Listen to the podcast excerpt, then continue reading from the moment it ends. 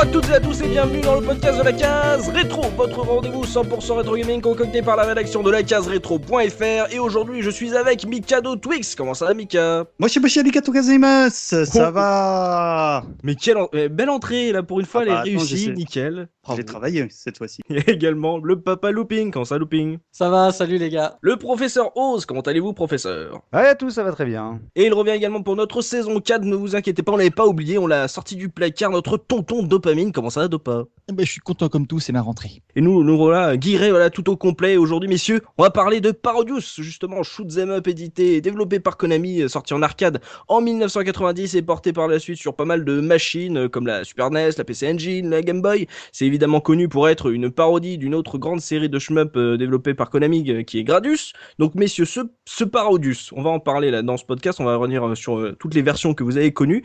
Euh, C'était une proposition, mine de rien, assez loufoque de la part de Konami à une époque où le genre du, du shoot 'em up a commencé un peu à, à se chercher un nouveau souffle, parce qu'on en a eu quand même pas mal, donc euh, on cherchait de nouvelles idées. Donc pour vous, de toutes les versions de Parodius qu'il y a eu, laquelle avez-vous connu en premier? Quel a été votre tout premier contact avec ce jeu, Mika? Et ben moi en fait, euh, je l'ai connu sur euh, Super Famicom euh, avec le, le Famicom Disk System, mais pour Super Famicom, voilà. T'avais une Super Famicom, toi? Non, mais euh, j'avais un jeu en version Famicom. euh, Qui, Ah. euh, Voilà, donc euh, bon, en gros, bon, ok, je le dis, je l'avais en copie de sauvegarde parmi les milliards de disquettes que j'avais, et euh, ce jeu, euh, bah, comme euh, tout plein de jeux, est tombé sous mes mains extrêmement par hasard. Bien sûr. Et c'était, euh, après révision, c'était la version euh, japonaise. Bravo. On ne le changera jamais, ce Mikado. Voilà, donc euh, je préfère dire le, le Famicom Disk System pour Super Nintendo. Je trouve que c'est ça, bah, ça- c'est la même ça fait chose. plus classe. Ça fait Oui, plus- voilà, ça fait plus classe, quoi. Mais, mais tu vois qu'on te connaît un peu parce que le mec nous raconte Super Famicom Disk System et tout, mais nous, voilà, on, on peut pas nous avoir, tu vois. Et les auditeurs non plus, tu ne peux plus les avoir malheureusement.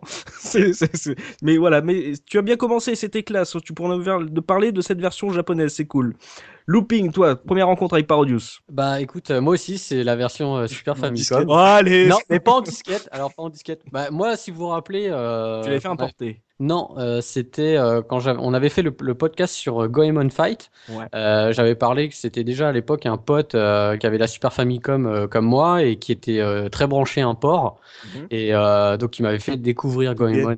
Hein? Tout gay. Parce que un Un port port. tout gay. Ok, là d'accord. là. excusez-moi, je sors. Non, mais je sors. J'ai honte. Et, euh, et donc, euh, bah, c'est par, par ce, ce biais de ce pote-là que j'ai découvert en fait chez lui euh, Parodius en version euh, Super Famicom. Mm. Après, il m'avait il m'avait prêté la cartouche, etc. Donc, j'ai pu faire euh, le jeu euh, correctement chez moi. Mm. Et euh, bien plus tard aussi en arcade, mais là via l'émulation en fait. D'accord. Et euh, quand tu l'as découvert sur euh, Super Famicom, c'était à peu près à l'année de sa sortie. Hein. C'était pas. Un... Ah oui, oui, c'était ah oui, oui, parce que lui, il était très branché, euh, voilà, tout ce qui était nouveauté. Il montait sur Paris pour acheter les imports euh, en boutique. Donc euh, oui, oui, c'était vraiment. euh, Bourgeois. ah, euh, C'est c'est euh, le même pote qui un t'a fait découvrir Goemon. Tout à fait, voilà. voilà. Ah bah ça m'étonne pas parce que on c'est va, dans le sûrement, même délire. on, va, on va sûrement en parler, mais c'est un peu dans le même trip, je trouve. Quoi. Bah, c'est Konami. Voilà. Voilà. Donc euh, vous avez pu voir déjà la différence entre quelqu'un qui a une Super Famicom et quelqu'un qui joue à des jeux Super Famicom déjà, vous voyez. C'est ça, aussi, c'est aussi ça le rétro gaming, c'est que d'un seul coup, euh, voilà, la, la vérité euh, Je sort. suis sale. C'est pour ça, tu sais, j'essaie de tous les week-ends, je me mets des coups de fouet, je vais acheter des jeux en brocante. c'est ça. Voilà, il se rattrape. Voilà, rattrapez-vous aussi. Professeur Oz, toi, première rencontre avec Parodius. Euh, première rencontre, PC Engine. Donc, Merci, euh, revoir. voilà, c'est ça. Ah bah faut bien se faire remarquer un petit peu. Euh, ouais, le en fait, mec se la raconte, tu vois. Très- Le mec ah. te dit juste un PC Engine. Voilà. Voilà, très brièvement parce que parce que tout simplement bah c'était un pote à mon frangin qui un jour en venant à la, à la maison euh, avait ramené le jeu, c'est pas nous qui l'avions donc j'avais pu poser mes mines le temps d'un après-midi dessus donc j'avais gardé un très bon souvenir. Je connaissais déjà justement par les tests qui étaient parus dans les magazines de, de l'époque. Par contre après j'ai passé beaucoup plus de temps sur la version Game Boy qu'un de mes potes euh, avait eu et puis donc c'était euh, il avait dû me le prêter et ce qui est rigolo c'est euh, c'est je m'en suis rappelé quand on a dit qu'on allait faire cette émission c'est que j'ai joué également à la version Super Nintendo, mais par ce même pote qui avait justement aussi la version Game Boy. Donc c'était rigolo, il avait dû tellement apprécier la version Game Boy qu'il avait fini par acheter la version Super Nintendo.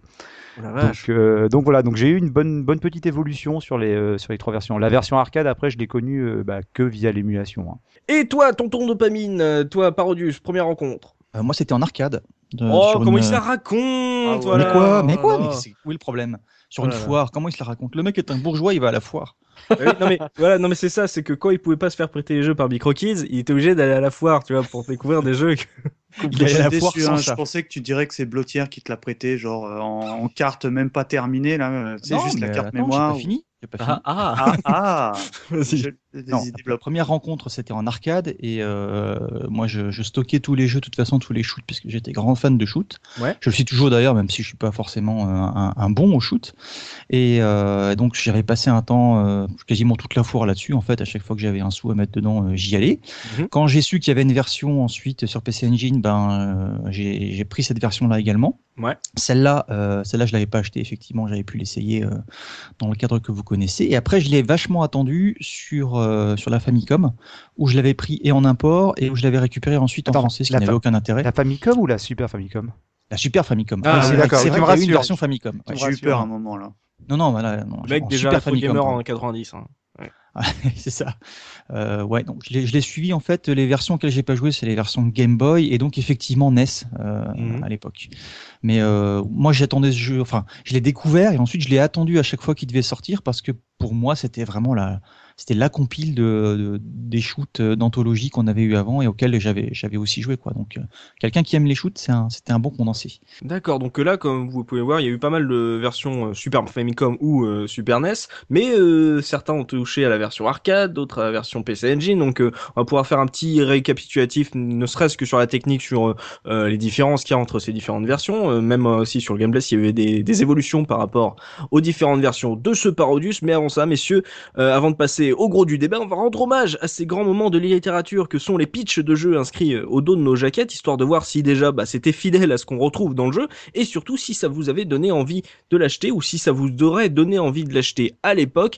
Et là, c'est assez bizarre avec ce Parodius, puisqu'on rappelle, il est sorti euh, en 90 en arcade et en 92 euh, sur Super Nintendo, parce que là, ça commence, on nous dit, nous sommes en 1993 et le monde a connu des changements considérables car à peine 7 ans avant le début du 21e siècle, les habitants de la planète ont perdu non seulement leur espoir et leurs rêves, mais aussi leur travail et leur argent. D'accord?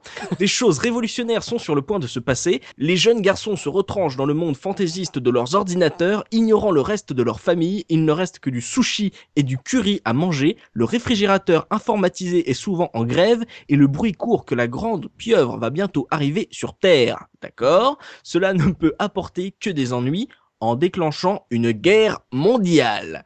Alors, ça, Moi, moi pour moi, ça, ça sent la trad française, ça, non? Ça sent le. moi pour moi c'est achat Day One, hein, ce genre de boîte, hein, direct. Hein. Ça Enfin, sent la moi, métaphore moi, du je capitalisme par Mélenchon, quoi. Non mais on est d'accord, c'est ultra chelou comme euh, ça, ne- tu ne comprends strictement rien. C'est limite aussi parodique. j'adore. C'est aussi parodique que le jeu finalement. Ça c'est un, un gros foutage de gueule presque. Ah bah oui, mais c'est ça. Enfin, moi, moi, pour moi, c'est ça. hein. C'est pas une trad à Véro, là, tu vois. C'est, Oh, si, Ah c'est bah, un trad à Véro, ça. ça, Oh ça, non, c'est un ils foutage ont de pas gueule. Vous...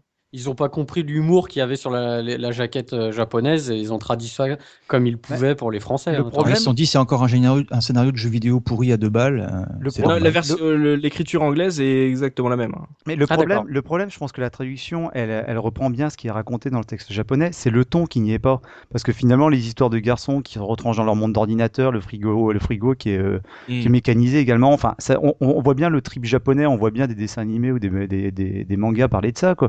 Mais euh, c'est dans la manière de le raconter. Moi, j'imagine bien les japonais avec des hurlements, enfin des, des onomatopées, des mots, des mots qui éclatent comme dans, comme dans des bandes dessinées. Là, c'est presque traduit de manière un peu trop sage, quoi. D'accord. Mais euh, pour vous, ça, ça représente euh, votre expérience de Parodius Juste ça? Ça vous donne envie d'acheter le jeu? Non, mais clairement pas. De toute façon, euh, franchement, l'histoire, autant on l'a dit sur d'autres shmups, des fois on, on, on comprenait un, un brin de scénario, autant dans Parodius, je savais même pas qu'il y avait un scénario, quoi. Mais justement, c'est ça qui est rigolo. Oui, en, plus, il est, en plus, il est relativement long. C'est ça. Vu le temps qu'il a mis pour nous lire tout ça. Bah, si, oui. ça donne pas, si ça te donne pas envie de l'acheter, en tout cas, ça t'interpelle. hein, parce que Ah tu bah te demandes ce que tu viens d'entendre et tu, fait, tu te demandes ce que tu vas voir. Donc, euh, je sais Hmm. pas, moi, ça m'aurait, euh, là, comme ça, sans connaître le jeu, ça m'aurait quand même. J'aurais voulu jeter un coup d'œil, en tout cas. Allez, maintenant, on passe tout de suite au gros du débat.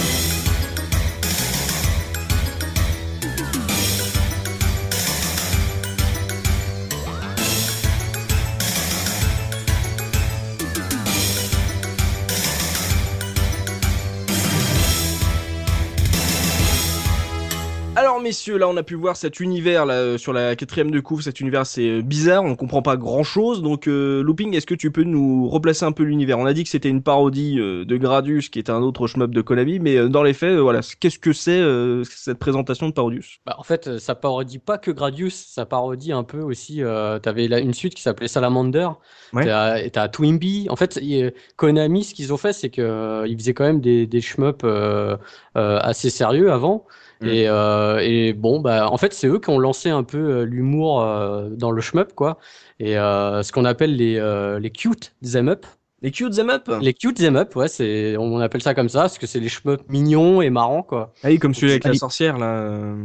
Oui, euh, Cotton. Voilà, Cotton. Bah, bah, euh, Twin Bill l'a cité déjà, c'est exactement un cute D'accord. Voilà, c'est them up. ça. Ouais, mais ouais. Twin Bee de mémoire, c'est en vue euh, verticale, non? Oui, Non? mais si tu veux, euh, bah, des- ils reprennent, ils ouais, ils reprennent reprennent des éléments. euh, Ouais, ouais. Parce que bon, on va, on va détailler après, mais par exemple, dans Parodius, tu as les, euh, comment on appelle ça, les cloches qui, Oui. qui viennent de Twinbee, par exemple. Donc en Ouais. fait, euh, à un moment donné, euh, enfin Konami s'est dit, bah, on va faire, euh, on va sortir. Alors pour quelle raison, je ne sais pas. Qu'est-ce qui a fait qu'ils sont décidés à sortir un peu de cet univers un peu sérieux pour faire quelque chose de parodique? Mm. Mais en tout cas, euh, bon, ça, apparemment, ça a cartonné parce que même la concurrence a commencé à s'y mettre, comme euh, Hudson sur PC Engine.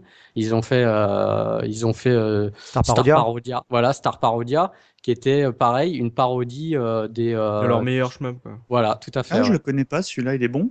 Il est excellent. ouais. Ah ouais?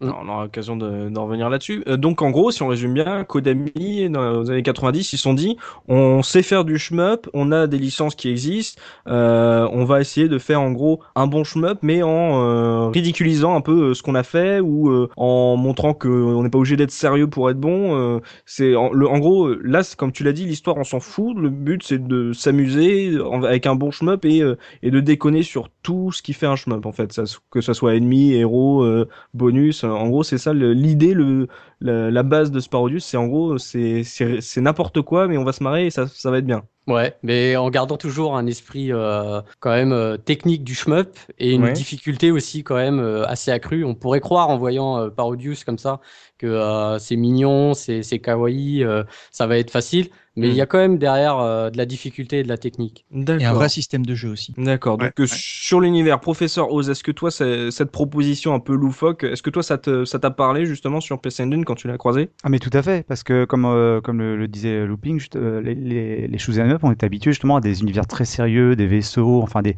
des trucs très inspirés d'Alien finalement, des trucs toujours un peu cracra, cracra, très, euh, Mhm. très anxiogènes quoi finalement.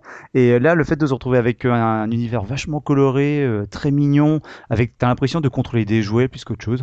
Euh, C'est ouais, moi clairement ça m'a ça m'a attiré. Enfin moi déjà j'étais fan sur euh, sur des sur sur Mega Drive, j'étais j'étais fan de jeux même comme euh, comme Alex Kidd qui était couillon, qui était tout mignon. Donc forcément ça me ça m'a parlé. Et après quand tu vois quand tu vois certaines images, bon il y a quand même des images qui sont cultes par rapport à Parodius. On pense à à l'aigle, on pense à, la danseuse ou au bateau chat. Forcément quand tu vois ça dans, dans un dans un shmup, tu te demandes mais qu'est-ce que c'est quoi? Et euh, c'est vrai que moi le peu que j'avais vu quand euh, l'après-midi le pote de mon frère était venu, j'étais quelque part un peu frustré parce que j'avais l'impression d'avoir vu qu'une une infime portion du jeu et c'est en fait c'est toute la part de surprise qui, te pousse à continuer dans ce jeu. C'est-à-dire que dès le premier niveau, le deuxième niveau, t'es halluciné, tu te demandes à chaque fois euh, jusqu'à où ils vont aller dans leur trip. D'accord. Donc c'est ça, c'est aussi euh, au lieu d'avoir une histoire, c'est ce qui te pousse à continuer, c'est de dire quelle, quelle idée il va y avoir dans, dans le stage suivant, euh, en plus d'avoir, euh, on le verra dans la partie euh, gameplay, un gameplay euh, ou, ou pas de qualité. quoi. C'est en gros, c'est euh, il y a des idées folles, euh, c'est rigolo, c'est marrant, c'est coloré, donc j'ai envie de voir la suite. euh, Qu'est-ce qu'ils vont proposer euh, par la suite, plutôt que dire ah là là, je suis euh, dans, un, dans une histoire sérieuse, je vais, je veux sauver la terre ou un truc comme ça. En gros, pour toi, c'est ça qui, qui te pousse à continuer, c'est le Il y, y y avait presque même un truc trompeur parce que euh, moi, la première fois que j'ai vu les images dans le magazine, j'avais presque l'impression que c'était le, le, le shmup pour, pour enfants. C'est-à-dire que Ah. t'avais, t'avais les grands frères qui avaient genre les Thunder Force, euh, les, con, les, Mm. euh, les R-Type et compagnie. Et puis pour les petits frères, bah, t'avais genre Parodius. Et ce qui est faux parce que comme, euh, comme l'a dit Looping, bah, le, le jeu n'est pas, le jeu n'est pas facile. Quoi. Il, y a, il y a de vraies mécaniques derrière. Et c'est vrai que la première fois, tu te marres quand tu commences le jeu, mais tu meurs très rapidement.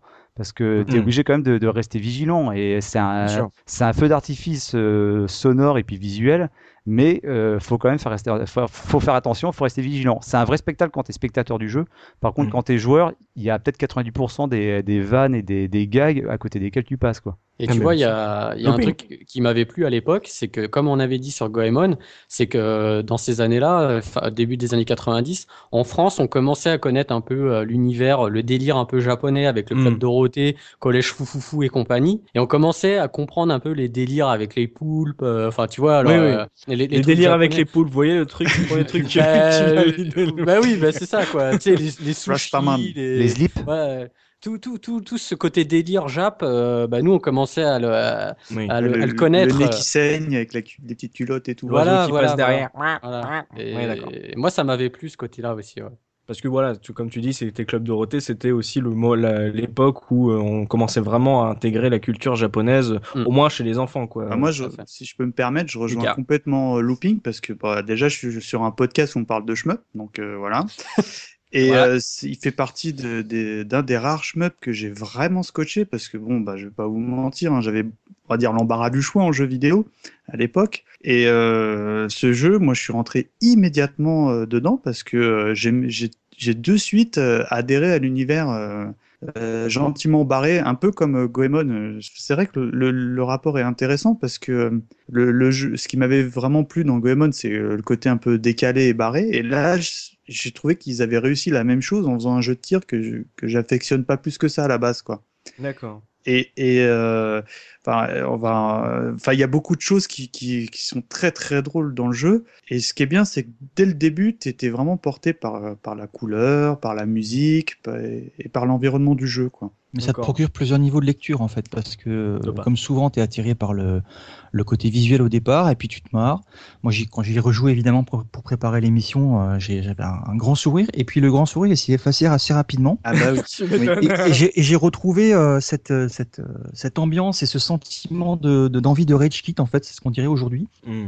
Et, et en même temps aussi euh, toujours l'envie d'aller plus loin, de continuer, parce que tu te rends compte que, en fait, je pense que les gars, quand ils ont développé le jeu, ils étaient aussi sur une période où effectivement vous aviez tous ces shoot'em up qui étaient très sérieux. C'était pas encore du Danmaku parce qu'il n'y avait pas des boulettes dans tous les sens généralement. Il y avait pas mal- il y avait pas mal de trucs à l'écran quand même, mais pas au point Alors qu'on moi, je qu'on suis pas connaissait tout sur à le fait dernier. d'accord, euh. Ah, Euh, je- je vais pas te dire à franchement- de- actuel, je pense. Voilà, il n'y a pas grand chose, franchement. hein, euh, Parce que euh, on l'a révisé avec euh, Looping EO cette semaine. Oui, bah moi j'ai et, fini de euh, nouveau, c'est rien. Hein. Je t'assure que Ah, c'est d'accord, rien bah, par rapport à un Danmaku. Parce qu'on a mis en level, vidéos. en level 9, euh, enfin le truc euh, ultime. Et là, tu dis, euh, tu sais, les petits Ouais. pingouins. euh, bon, ouais, je, je vais tout de suite en parler des petits pingouins. Moi, ce qui m'avait beaucoup plu, c'est que ces petits pingouins. pingouins. Moi, j'ai fait ah mais je les connais ces pingouins, euh, ça me dit quelque chose. ouais. Déjà, je les trouvais géniaux. Et en fait, euh, j'ai fait, euh, j'avais fait le rapprochement. C'était euh, c'est la première fois que j'avais vu ces pingouins de ma vie. C'était sur un jeu de ping-pong sur Amstrad. Ah ouais? Ouais, où en fait, t'avais juste la main. Tu sais, euh, t'avais pas les joueurs. looping, Amstrad. Elle- Ouais, mais il me, il me semble qu'il y a eu un rétro magique d'ailleurs là-dessus. C'est Pengaro, non Il me semble ce pingouin. Ah bah oui, oui, Ouais. c'est c'est lui. Voilà. Et, et euh, moi, j'ai tombé immédiatement amoureux de ces pingouins. Euh. J'adorais Ouais. ça. Zik, si tu nous écoutes, un petit bonjour. Mhm. Et, euh, et, et de- déjà, je retrouve ces pingouins. Et en fait, j'en parle parce que bon, ils traversent souvent l'écran. Bah, tu peux les, les shooter.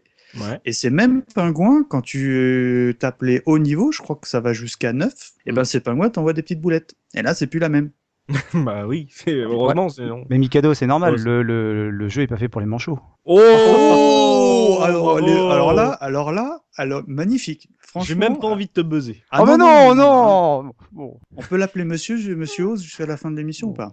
Voilà, Euh, par monsieur, contre- ça sera monsieur Oz. alors. Par contre, plus, euh, je pensais à un Oui, truc Oz. parce que là, je réagis à ce, Monsieur que, tu- que disais, Dopa, euh, et puis à ce que tu disais aussi, Mikado, par rapport au fait Avant que tu d'être grossièrement interrompu, oui. Désolé, désolé, enfin, ça va être très court, mais par rapport à Pentaro, parce que moi, ce que faut quand même dire un truc, c'est que là, forcément, on reparle du jeu avec notre regard de trentenaire et de rétro gamer, mais à l'époque, quand j'y jouais, moi, j'étais charmé par l'univers, mais j'avais pas du tout conscience du côté parodique du jeu. Ouais. Alors, je savais bien, je connaissais euh, Gradius, Salamander, ça, je connaissais. Par contre, Twinbee, je connaissais quasiment pas. Pentaro, ça me disait rien du tout. Donc, Mhm. euh, c'est-à-dire que le jeu en lui-même, c'est une parodie. Il va piocher dans pas mal de jeux de, de Konami. Mais après, il y a un truc qui est très fort, c'est que même s'il est très barré, je trouve qu'il est quand même vachement cohérent, quoi. Donc, euh, Donc, c'est- C'est-à-dire que tu joues à un jeu qui s'appelle Parodius, mais tu, euh, non, euh, tu vois pas la parodie. bah, je voyais la parodie de parce Gradius. pas la culture. Voilà, je voyais la parodie de Gradius, mais je, je connaissais pas les, les autres jeux de, de Konami, quoi. Donc, euh, voilà, quoi. D'accord, t'étais en manque de référence en fait. Oui, j'ai- pas de culture, tu peux le dire comme hein. ça. de- non, mais en non, gros, c'est- ça- ça faisait référence à des trucs que tu connaissais, que tu connaissais pas ou peu, quoi. Ouais, Ah, mais c'est ce que je veux dire, si t'es pas dans l'univers du shoot, euh, ça te parle moins effectivement. Mais c'est pour ça que je vous disais tout à l'heure que moi ça me parlait beaucoup parce que j'avais joué au shoot avant Mm. et tu retrouves les routines utilisées dans les shoots précédents, les déplacements des, des adversaires, euh, la façon dont on te tire dessus, euh, toutes les mécaniques de jeu euh, dont on parlera après pour les options, etc. Mm. Et t'as l'impression que eux aussi, ils avaient envie à un moment donné de, de péter les plombs, de s'amuser et de piocher dans tout ce qu'ils avaient bossé avant, dans tout ce qu'ils avaient travaillé avant, et puis de prendre un, grand coup de d'air, quoi, d'inspirer un grand coup, et puis de se lâcher, quoi, de se faire un truc où vraiment euh, ils prennent les meilleures idées qu'ils avaient à gauche à droite, et puis ils essaient de faire un, un, un pot pourri avec ça. Et je pense qu'ils ont pris euh, autant de plaisir à le, à, le, à le concevoir que euh, on peut en avoir à, à y jouer. Ça, ça j'avais l'impression en tout cas, en suivant un petit peu ce, ce, tous les jeux qu'ils avaient sortis avant, tous les shoots qu'ils avaient sortis avant, que c'était vraiment ça, que c'était vraiment se faire plaisir et puis euh, un espèce de point d'orgue comme ça sur un éditeur. Konami, c'était euh, quand tu voyais un jeu estampillé Konami à l'époque, c'était un truc euh, sérieux. Tu savais que c'était Mm. carré, tu savais qu'il y avait un bon gameplay. C'est un petit peu comme euh, Nintendo qu'on cite toujours en référence pour le gameplay. Bah là, Konami, tu savais que tu avais un jeu avec avec cet éditeur-là. Tu savais que c'était un bon jeu, quoi. Et là, ils ont eu ils ont eu besoin un petit peu de, de se décaler et puis de, de respirer, quoi, de sourire un peu. Quoi. Avant d'aller dans, le- dans le gameplay, Dopa, je reste deux secondes avec toi. Là, justement, toi qui as connu beaucoup de jeux à l'époque, de par ta position de, de testeur pour les auditeurs qui ne le savent pas sur euh, MicroKids, est-ce que justement le fait d'avoir un jeu euh, qui est fait par un éditeur marquant de l'époque, encore aujourd'hui, mais à l'époque, comme tu l'as dit, c'était un éditeur important euh, dans, le jeu vidéo de l'époque, euh, qui se met d'un seul coup à faire un jeu qui est totalement barré, totalement fou, Est-ce que toi, pour toi, c'est un signe que d'un seul coup, il y avait une sorte de folie encore plus grande qui venait du Japon? Comment tu le prenais à l'époque, toi, jeune joueur, et en même temps un peu dans, le milieu de la presse? Donc, comment tu le vivais, ça, ce coup de, Parodius qui est fait par un, éditeur qui est très doué dans, dans les shmups déjà et qui fait, fait en gros, en gros du n'importe quoi, mais qui le fait consciemment, quoi. Bah, en fait, euh, je l'ai vécu plutôt bien parce que même si c'est un gros délire, c'est construit. C'est-à-dire que comme Mhm. euh, le disait tout à l'heure, ça reste cohérent. Euh, les principes sont toujours les mêmes. C'est un petit peu comme si tu prenais un, un mec qui vient de la city puis tu le, tu le maquilles en clown, quoi. Oui. C'est euh, c'est euh, c'est le, le même le même principe et c'est justement parce qu'au départ c'est Konami que ça marche aussi bien.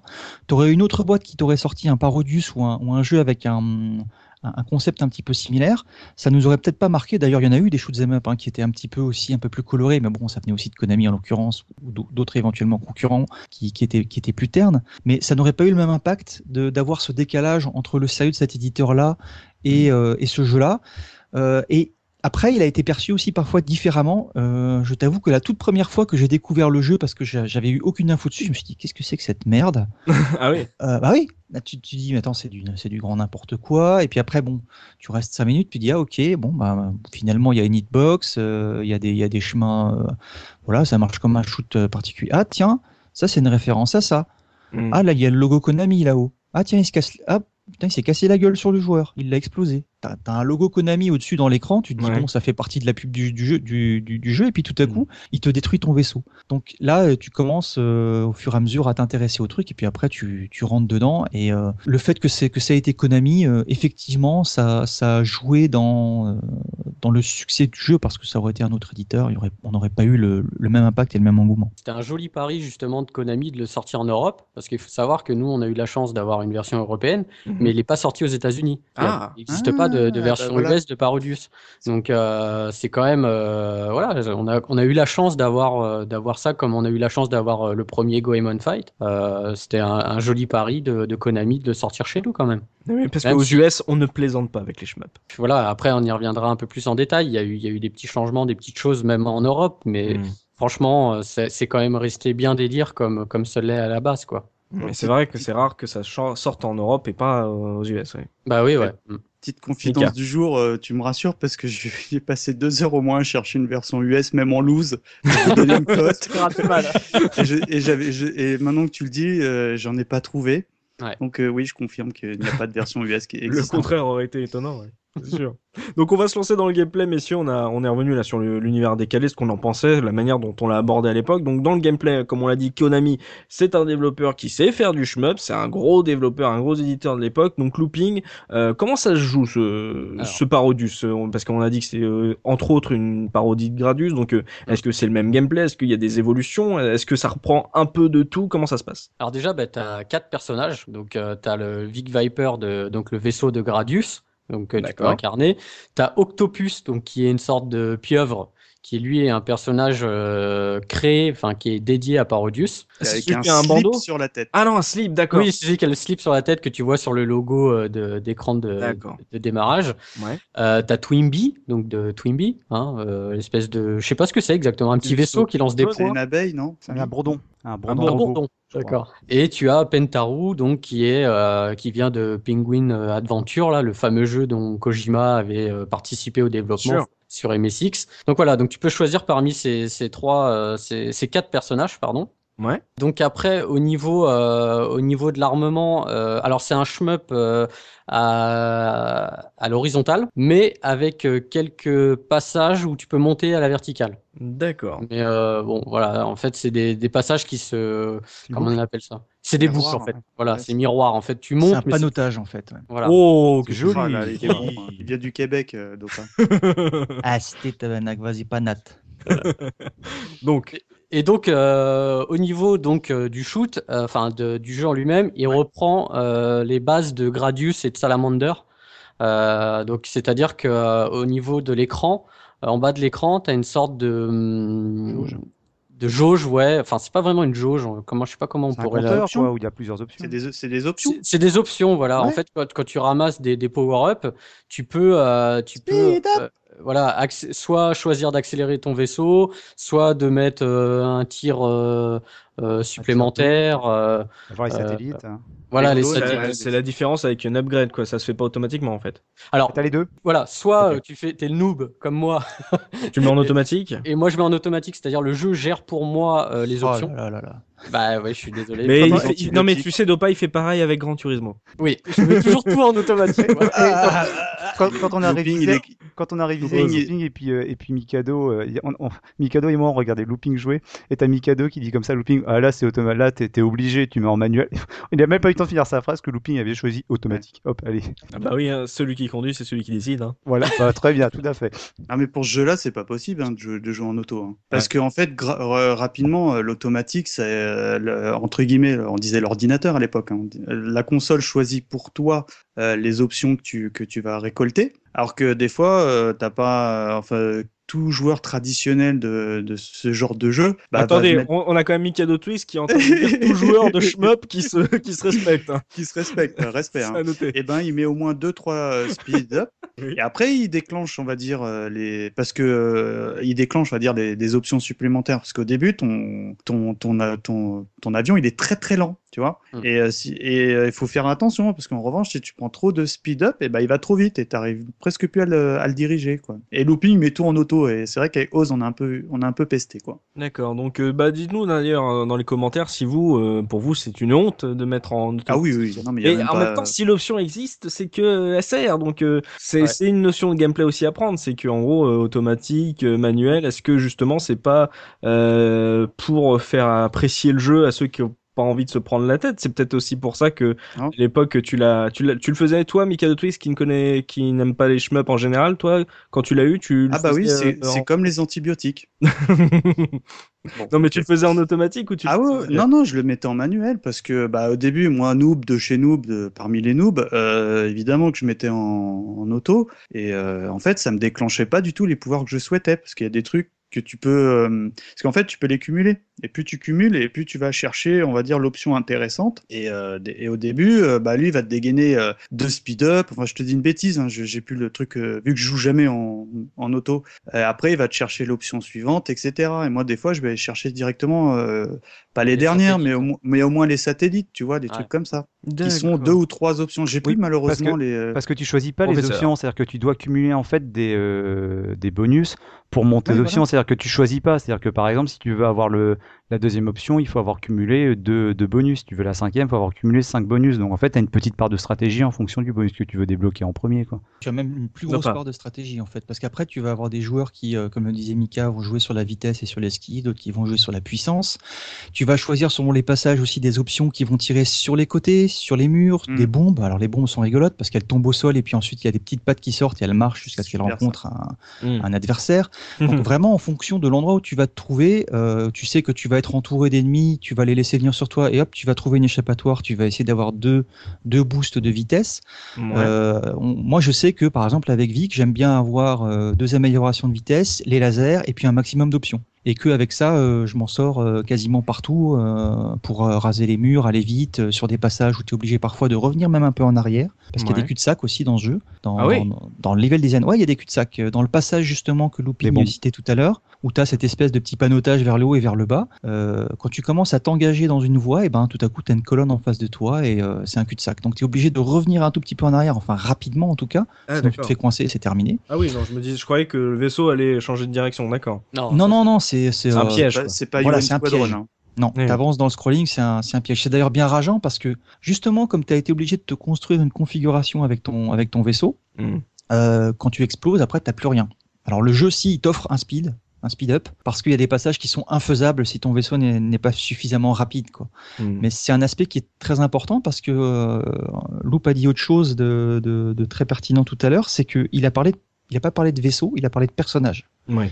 Et en fait, euh, chaque vaisseau que tu vas prendre a vraiment sa personnalité, a vraiment son panel d'armes et aussi un petit peu une façon de jouer différente. Le, le Vic, moi en tout cas, je trouvais qu'il fallait l'utiliser plus pour sa puissance et les lasers qui restaient, euh, c'était des traits qui restaient un peu longtemps en fait à l'écran. Ouais. Donc ça te permettait de balayer très large et puis d'exploser des lignes entières d'adversaires. C'est-à-dire, Le Mm. laser, il s'arrêtait pas sur le premier adversaire, Oui, c'est oui, pas la deuxième balle qui allait continuer, ça traverse, tu vois. Mm. Donc à partir de ce moment-là, c'est beaucoup plus facile pour euh, wiper l'écran. Et, euh, et alors que d'autres, par exemple, ont des, euh, des, des- des- des parties beaucoup plus larges mais moins puissantes. C'est un concept qui est, qui est classique, mais ça va balayer très large et ce sera moins puissant. C'est le cas, Mm. je crois, d'Octopus, par, par exemple, qui a des Ah, espèces mais de cercles. J'ai jamais remarqué ça. Moi, je croyais disons- que c'était juste des, des habillages. euh, Ah non, non. En, en fait, si on regarde un Ose. peu, la- si on regarde, la naissance, si on regarde la naissance de la série, parce que moi, le- la, la version que je connaissais pas, parce que euh, originalement c'est sorti en 88 sur euh, sur MSX. Par curiosité, quand il a fallu réviser pour l'émission, je suis allé voir cette version en premier parce que je la connaissais pas. Et euh, je me suis dit quand je l'ai lancé, tiens, euh, c'est rigolo, il y a cinq personnages, donc déjà Oui. un de plus par rapport à celle qu'on connaît. Alors les personnages sont même pas les mêmes sur sur MSX. Euh, Il y a qui? Il y a Vic Viper, il y a Goemon, t'as le, le petit chevalier qui est dans le jeu euh, Na- Nakmar, je crois que Banjo Gaioli nous, nous, a- nous avait parlé dans son bonus stage. T'as Kubert, euh, t'as Goemon, donc t'as cinq personnages. Par contre, Mm. ils se jouent tous de la même manière, c'est-à-dire que c'est juste un, un skin, donc euh, c'est c'est assez particulier. Et par contre, après, bah, quand tu re- quand tu quand tu bascules sur Parodius Dar, c'est vrai que c'est rigolo parce que finalement les personnages, bon, ils ont ils ont des coups qui leur sont propres, même si au final on retrouve les mêmes gimmicks, hein, le le tir qui rase le sol, le, le- le triple tir, le tir avant, le tir arrière, le bouclier. Mais c'est marrant, ça se joue pas de la même manière parce que, mon- par exemple, Looping, quand il a joué, lui, il a pris directement Octopus. Quoi. Moi, quand je joue, je, je prends directement Twimby. Quoi. Et euh, c'est marrant parce que le feeling est vraiment pas le même. Quoi. Quoi? Moi, je prends Pentaru, moi. Et en fait, c'est l'armement, euh, l'armement est inspiré euh, de, de jeux différents en fait. Euh, Vic Ouais. Viper, il est inspiré, son armement est inspiré de Gradius. Octopus, lui, ils ont, ils ont euh, apparemment, euh, ils ont pris un, un armement qui, qui s'inspire de Salamander. Tu vois, il- tu retrouves encore des parodies dans l'armement, quoi. Ouais, des références, c'est que Ouais, des des références, quoi. Ouais, d'accord. tout à Et fait. c'est même, c'est même au-delà de ça parce que euh, sur chaque personnage, tu as une musique, enfin, c'est la même musique, le, le- la- le même thème de musique, mais qui change l'intro en, en fonction du personnage que tu choisis. Mm. Et jusqu'au, et, et également les, les items. Par exemple, euh, quand tu prends euh, Octopus, bah, les items que tu récoltes, c'est des sortes de petites bulles dans des, euh, je sais pas, Ouais. dans Une sorte, sorte de, de- méduse. méduse Ouais, peu. voilà. euh, Ouais. Et quand tu prends euh, bah, Twinbee ou Pentaro, bah, t'as as des bonbons, tu vois. Oh, c'est mignon. Eh non, mais c'est- c'est c'est- c'est tout bête. Mais moi, je dis, mais attends, looping, je comprends pas. Moi, je récoltais, je, je- je récupérais des bonbons à chaque fois. Et puis, en fait, c'était ça, quoi. Tu vois. Pour moi, les bonus, c'était des bonbons, vu que je prenais toujours le même perso. Tu vois. Mais, mais moi qui, con- qui connais très peu de, de shmup parce que c'est un genre que je déteste, euh, vous dites qu'en gros, euh, vous parlez de stratégie, ça veut dire que tu dois pas récupérer tous les bonus euh, qui te tombent dessus. Il faut euh, penser à bien choisir lesquels tu veux par rapport à la manière Alors, dont Tu tu joues. cumules. Tu cumules. C'est-à-dire en fait, c'est-à-dire quoi? Tu, tu cumules, Alors, c'est-à-dire quoi? imaginons, alors c'est un bonus, euh, imaginons que tu as un bonus qui est rouge par exemple. Tu as deux types en fait de bonus qui se ressemblent beaucoup. Ouais. Il y en a un qui est rouge, tu prends le premier rouge. Tu as accès à la première case sur ton, j'allais dire un arbre de développement, mais bon, sur ta barre en bas, tu as accès à améliorer la vitesse. Si tu choisis de l'utiliser, tu vas améliorer ta vitesse. Si tu ne fais rien, tu prends une deuxième option rouge, tu vas passer à la deuxième case sur la droite. Et à ce moment-là, Ouais. tu pourras avoir un double tir par exemple. D'accord. Si tu l'utilises, tu reviens à zéro et tu faudra à nouveau que tu commences à cumuler ces options rouges. Et tu peux comme ça en cumuler plusieurs. Donc par exemple, si tu veux deux options, ce qu'ils appellent l'option en fait, c'est une petite boule qui va tirer en plus avec toi, c'est un petit module à côté de toi Ouais. qui va avoir un tir en plus. Si tu veux celui-là, il va falloir que tu cumules, je crois que c'est cinq options. Donc il, va- il va te falloir ramasser 10 cinq options une fois, valider, ramasser encore cinq options pour avoir euh, deux modules à côté de toi. Et Hmm. des modules, si je me trompe pas, tu peux en avoir quatre, je crois. C'est ça, ouais. Mm. Donc tu vois, euh, en fonction de ça, tu vas peut-être d'abord vouloir prendre les modules, mais il va falloir que tu attendes longtemps, et en l'occurrence que tu esquives plus de tirs. Euh, sinon, tu peux essayer de prendre les premières options sur, des, sur des niveaux où tu vas avoir des murs à gauche, à droite. Donc il va falloir que tu construises ta stratégie autour de ça. C'est pour ça qu'on parle vraiment de stratégie. Et en plus de ça, ça rajoute une dimension de gestion parce que quand tu vois des options à l'écran, il y en a une en bas, une en haut, tu vas choisir laquelle tu vas aller chercher. Si tu n'avais pas pris de la vitesse avant, tu n'auras pas le temps d'aller la chercher, par exemple. Ouais. Donc ça, c'est important. Mais aussi, euh, tu es tenté d'aller chercher un truc dont tu n'aurais peut-être pas forcément besoin pour atteindre le palier que tu veux, mais ça va te faire prendre un risque. Parce que tu vas devoir aller dans une zone dont il faudra te sortir ensuite pour progresser dans le jeu. Donc euh, tu es obligé en permanence de calculer ce que tu vas récupérer comme option, le risque que tu vas prendre euh, en la récupérant, et en même temps, faut gérer tous les tirs qui te viennent dessus. Euh, parfois, tu te plantes parce que tu dis merde, merde, est-ce qu'il faut que je valide pour que j'ai la bonne option ou pas? Et puis boum, tu te prends un tir, ou alors tu valides et c'était pas la bonne option. Cela dit, il y a quand même un euh, truc, c'est que il y a quand même un Ouais. truc, c'est que le jeu est assez généreux en, en bonus, c'est-à-dire qu'il y a quand même beaucoup d'ennemis. Généralement, tu débloques un, un bonbon, enfin ou une un bonus quand, quand tu as tué une série d'ennemis, et euh, il y a vraiment beaucoup de séquences où tu peux rapidement en récupérer assez souvent. Bon, par contre, euh, c'est vrai que faut faut pas te planter quand tu vas quand tu vas sélectionner le ton ton armement quoi. Mais donc quand tu es en automatique, ça te débloque les options euh, dans l'ordre, on va dire. C'est ça. D'abord la vitesse, après, euh, d'accord. Mm. Donc, euh, et, en, et quand tu es en manuel, c'est là que tu choisis en fait euh, par quoi tu as envie de commencer, d'accord. D'accord, donc euh, voilà la différence. Mais, mais Looping est un homme qui aime aller euh, dans le Mhm. voilà dans le sens de la marche. Hein, voilà, on va pas plus vite que la musique. hein. Alors, par contre, il y a quand même des bonus sur lesquels euh, qui sont qui sont emblématiques de, de Parodius, ça Ouais. reste quand même des cloches. Inspiré de Twimby. Ah oui, donc euh, Ouais. mais moi tu Ça, vois pareil, faut- tu vois je jauger ça. Tu vois, je, Ouais, dis- pour- je dis emblématique de Parodius parce que voilà, comme je connaissais pas Twinbee, pour moi j'associe les, les cloches à, à Parodius quoi. Mais ce système de cloches qui change de couleur quand tu leur tires dessus et qui vont débloquer des, euh, des options en fonction, c'est euh, moi je sais pas, c'est toujours un truc qui m'a fait qui m'avait fait vachement marrer. Alors en plus les couleurs, j'étais des- enfin, pff, sur le coup sur PC Engine, je me rappelais plus sur Game Boy, bon les couleurs, je vous en parle pas. Ça, c'est un élément qui est pas évident à gérer. Ça rajoute encore un truc à, à gérer, une autre C'est même dimension. chiant. stra- C'est ouais, c'est chiant, mais Ah après, oui. c'est, c'est, en fait, ça te permet d'avoir plusieurs niveaux de lecture du jeu. Euh, Je te dis, au début, tu t'amuses, et puis après, quand tu veux essayer d'optimiser un petit peu, bah, tu sais, Ah mais la cloche, tu vas tirer une fois dessus, il va rien se passer, ça va juste être des points. Si tu joues les points, tu sais combien de fois tu vas vouloir tirer dessus pour les cumuler. Si tu veux une super bombe, dans la majorité des, des C'est shoots le de bleu, l'époque, non? C'est la cloche bleue, non? La bombe, non? la bombe, c'est la cloche bleue, effectivement. Je crois Ouais. que la rouge, c'est devenir invincible et le vaisseau devient plus gros et La tu verte. peux exploser à peu près. C'est la verte? En c'est la verte, je sept. Crois. en, en tout cas, en, en tout cas, tu as euh, comme ça, en tirant plusieurs fois sur la cloche, les couleurs changent. Sauf que t'as pas que la cloche sur laquelle il faut tirer. Généralement, tu as des Oui, ennemis voilà. autour. Oui, Et donc, ça. et donc, souvent, la cloche change 20 fois de couleur et tu te dis, allez, je vais la ça. choper. Et là, tu as un ennemi qui passe juste derrière. Tu te dis, je tire dessus ou je lui rentre dedans? Si je peux me permettre, c'est encore plus fourbe que ça, parce que quand tu tires sur la cloche, elle est éjectée en dehors de l'écran. Tu vois, Elle elle, avance, revient ouais. sur toi, elle revient sur toi euh, normalement, mais si tu tires dessus, elle est de nouveau éjectée. D'accord. Il y a un moteur a- de gestion physique. C'est ça, il y a de la physique dans le jeu. C'est Eh ouais, donc euh, alors en fait, pour être tout à fait honnête, quand on a révisé, on a fait le code euh, invincibilité, mais euh, j'avoue que le coup de la cloche, c'est, raide pour parce que avec looping, on s'est concentré à avoir le, la cloche bleue pour avoir la bombe. On s'est concentré, que- c'est-à-dire que c'est un mode de joueur Non, malheureusement. Alternatif, ouais. Vous êtes concentré, d'accord. non, parce que bah on a joué à trois dans la, enfin, on regardait looping jouer quoi, tu vois. Oui, oui. C'était Oui, propre. vous êtes concentré à plusieurs. Mais- quoi. Et ouais, bah, du, du, tout ça pour dire que bah, finalement, la cloche, quand tu joues, on va dire, en mode euh, élevé et, euh, et évidemment sans code de triche, honnêtement, le gars qui arrive à choisir la cloche, enfin la couleur de cloche qu'il souhaite, eh ben, je dis euh, bravo, quoi. Parce que c'est, ça devient, enfin, selon moi, hein, qui suis euh, pas ex- du tout expert shmup, ça, m'a- ça me semble tendu, quoi. Donc je résume les gars, vous avez joué en automatique avec un code triche. Looping à jouer. Bravo. Je félicite pas. Bravo Voilà, tous Voilà. les fans de shmup, bah, insultez-les dans les Pas commentaires. toutes les parties, mais parce qu'on vou- on voulait voir la fin. Ah, c'est ça, oui, c'est des commentaires de ce podcast. Mais par contre, la cloche, pour moi, c'est Oui, le aussi. syndrome euh, champignon dans Mario. C'est-à-dire que c'est le bonus que tu as envie d'attraper, mais qui se barre. Donc tu te dis, tiens, je vais essayer de l'attraper, quoi. Et puis du coup, tu te Mm. mets dans des positions risquées pour essayer de choper un bonus. Et en plus, en tirant, tu vas passer d'une cloche verte qui te rendra invincible à la cloche jaune qui te donne 500 points, quoi. Donc euh, moi, le nombre de fois où je suis, euh, je suis mort bêtement parce que j'essaie de choper cette foutue cloche. euh, Quand- tu es un malade du shoot, un peu comme moi, et que tu, tu n'as pas la bonne couleur de, de cloche, parce que tu sais que le passage d'après, tu as envie de, de nettoyer l'écran complètement, parce qu'il y a beaucoup, c'est un, un passage où il y a beaucoup d'ennemis et peu de tirs, eh ben, qu'est-ce que tu fais? Tu resets et puis tu recommences le niveau. Ah, parce ouais, que. Attends. Et parce ah ouais, que- ouais, moi ça, ça me dégoûte trop. Quoi. Il y a- Et le, et le, et le point Ah. d'interrogation aussi, c'est violent hein, sur les options parce que Ouais. c'est une, c'est une loterie. Mm. C'est une, une qu'en loterie, fait- généralement, elle n'est pas en ta faveur. Ouais, voilà. Et en fait, ça, ça fait une loterie à, à la Mario Kart, tu vois, où tu appuies pour, euh, Oui. pour, pour arrêter euh, l'option. Puis là, tu fais, oh mince, un speed-up. Et là, tu vas trop vite. Enfin, tu vois, enfin, t'es- ou alors, t'as rien, je crois, non? Ça peut arriver aussi. Des fois, ça te vire tout. Ça te vire tu tout. ouais. repars à zéro. ouais. Alors tu vois, Oz disait tout à l'heure, c'est pas grave, il y a plein plein d'options euh, partout. Il m'est arrivé plus d'une fois de, euh, ben, de, de, de me dépêcher de prendre une option parce que je pensais que j'étais justement euh, sur un module supplémentaire. Mm. Et puis hop, juste derrière, tu as cette espèce de saloperie de loterie et tu perds tout. Ah oui, mais carrément, d'accord. C'est totalement injuste. Hein, Oui.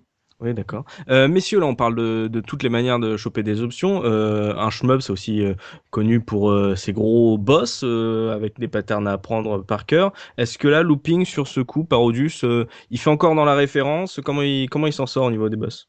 Ah ouais, bah, tous- les boss, c'est quasiment des références à, à Gradius encore ou à, Mm. même à R-Type. Euh, Ah ouais. ouais, c'est marrant d'ailleurs qu'ils qu'ils aient, fait- qu'ils aient fait ça, mais bon, R-Type, on le rappelle quand même, c'était un peu euh, la référence du shmup. euh, hein, Bien sûr. On vous rappelle 80. hein, notre podcast qu'on a consacré à R-Type avec euh, Ouais. Douglas Alves. Voilà, tout à fait.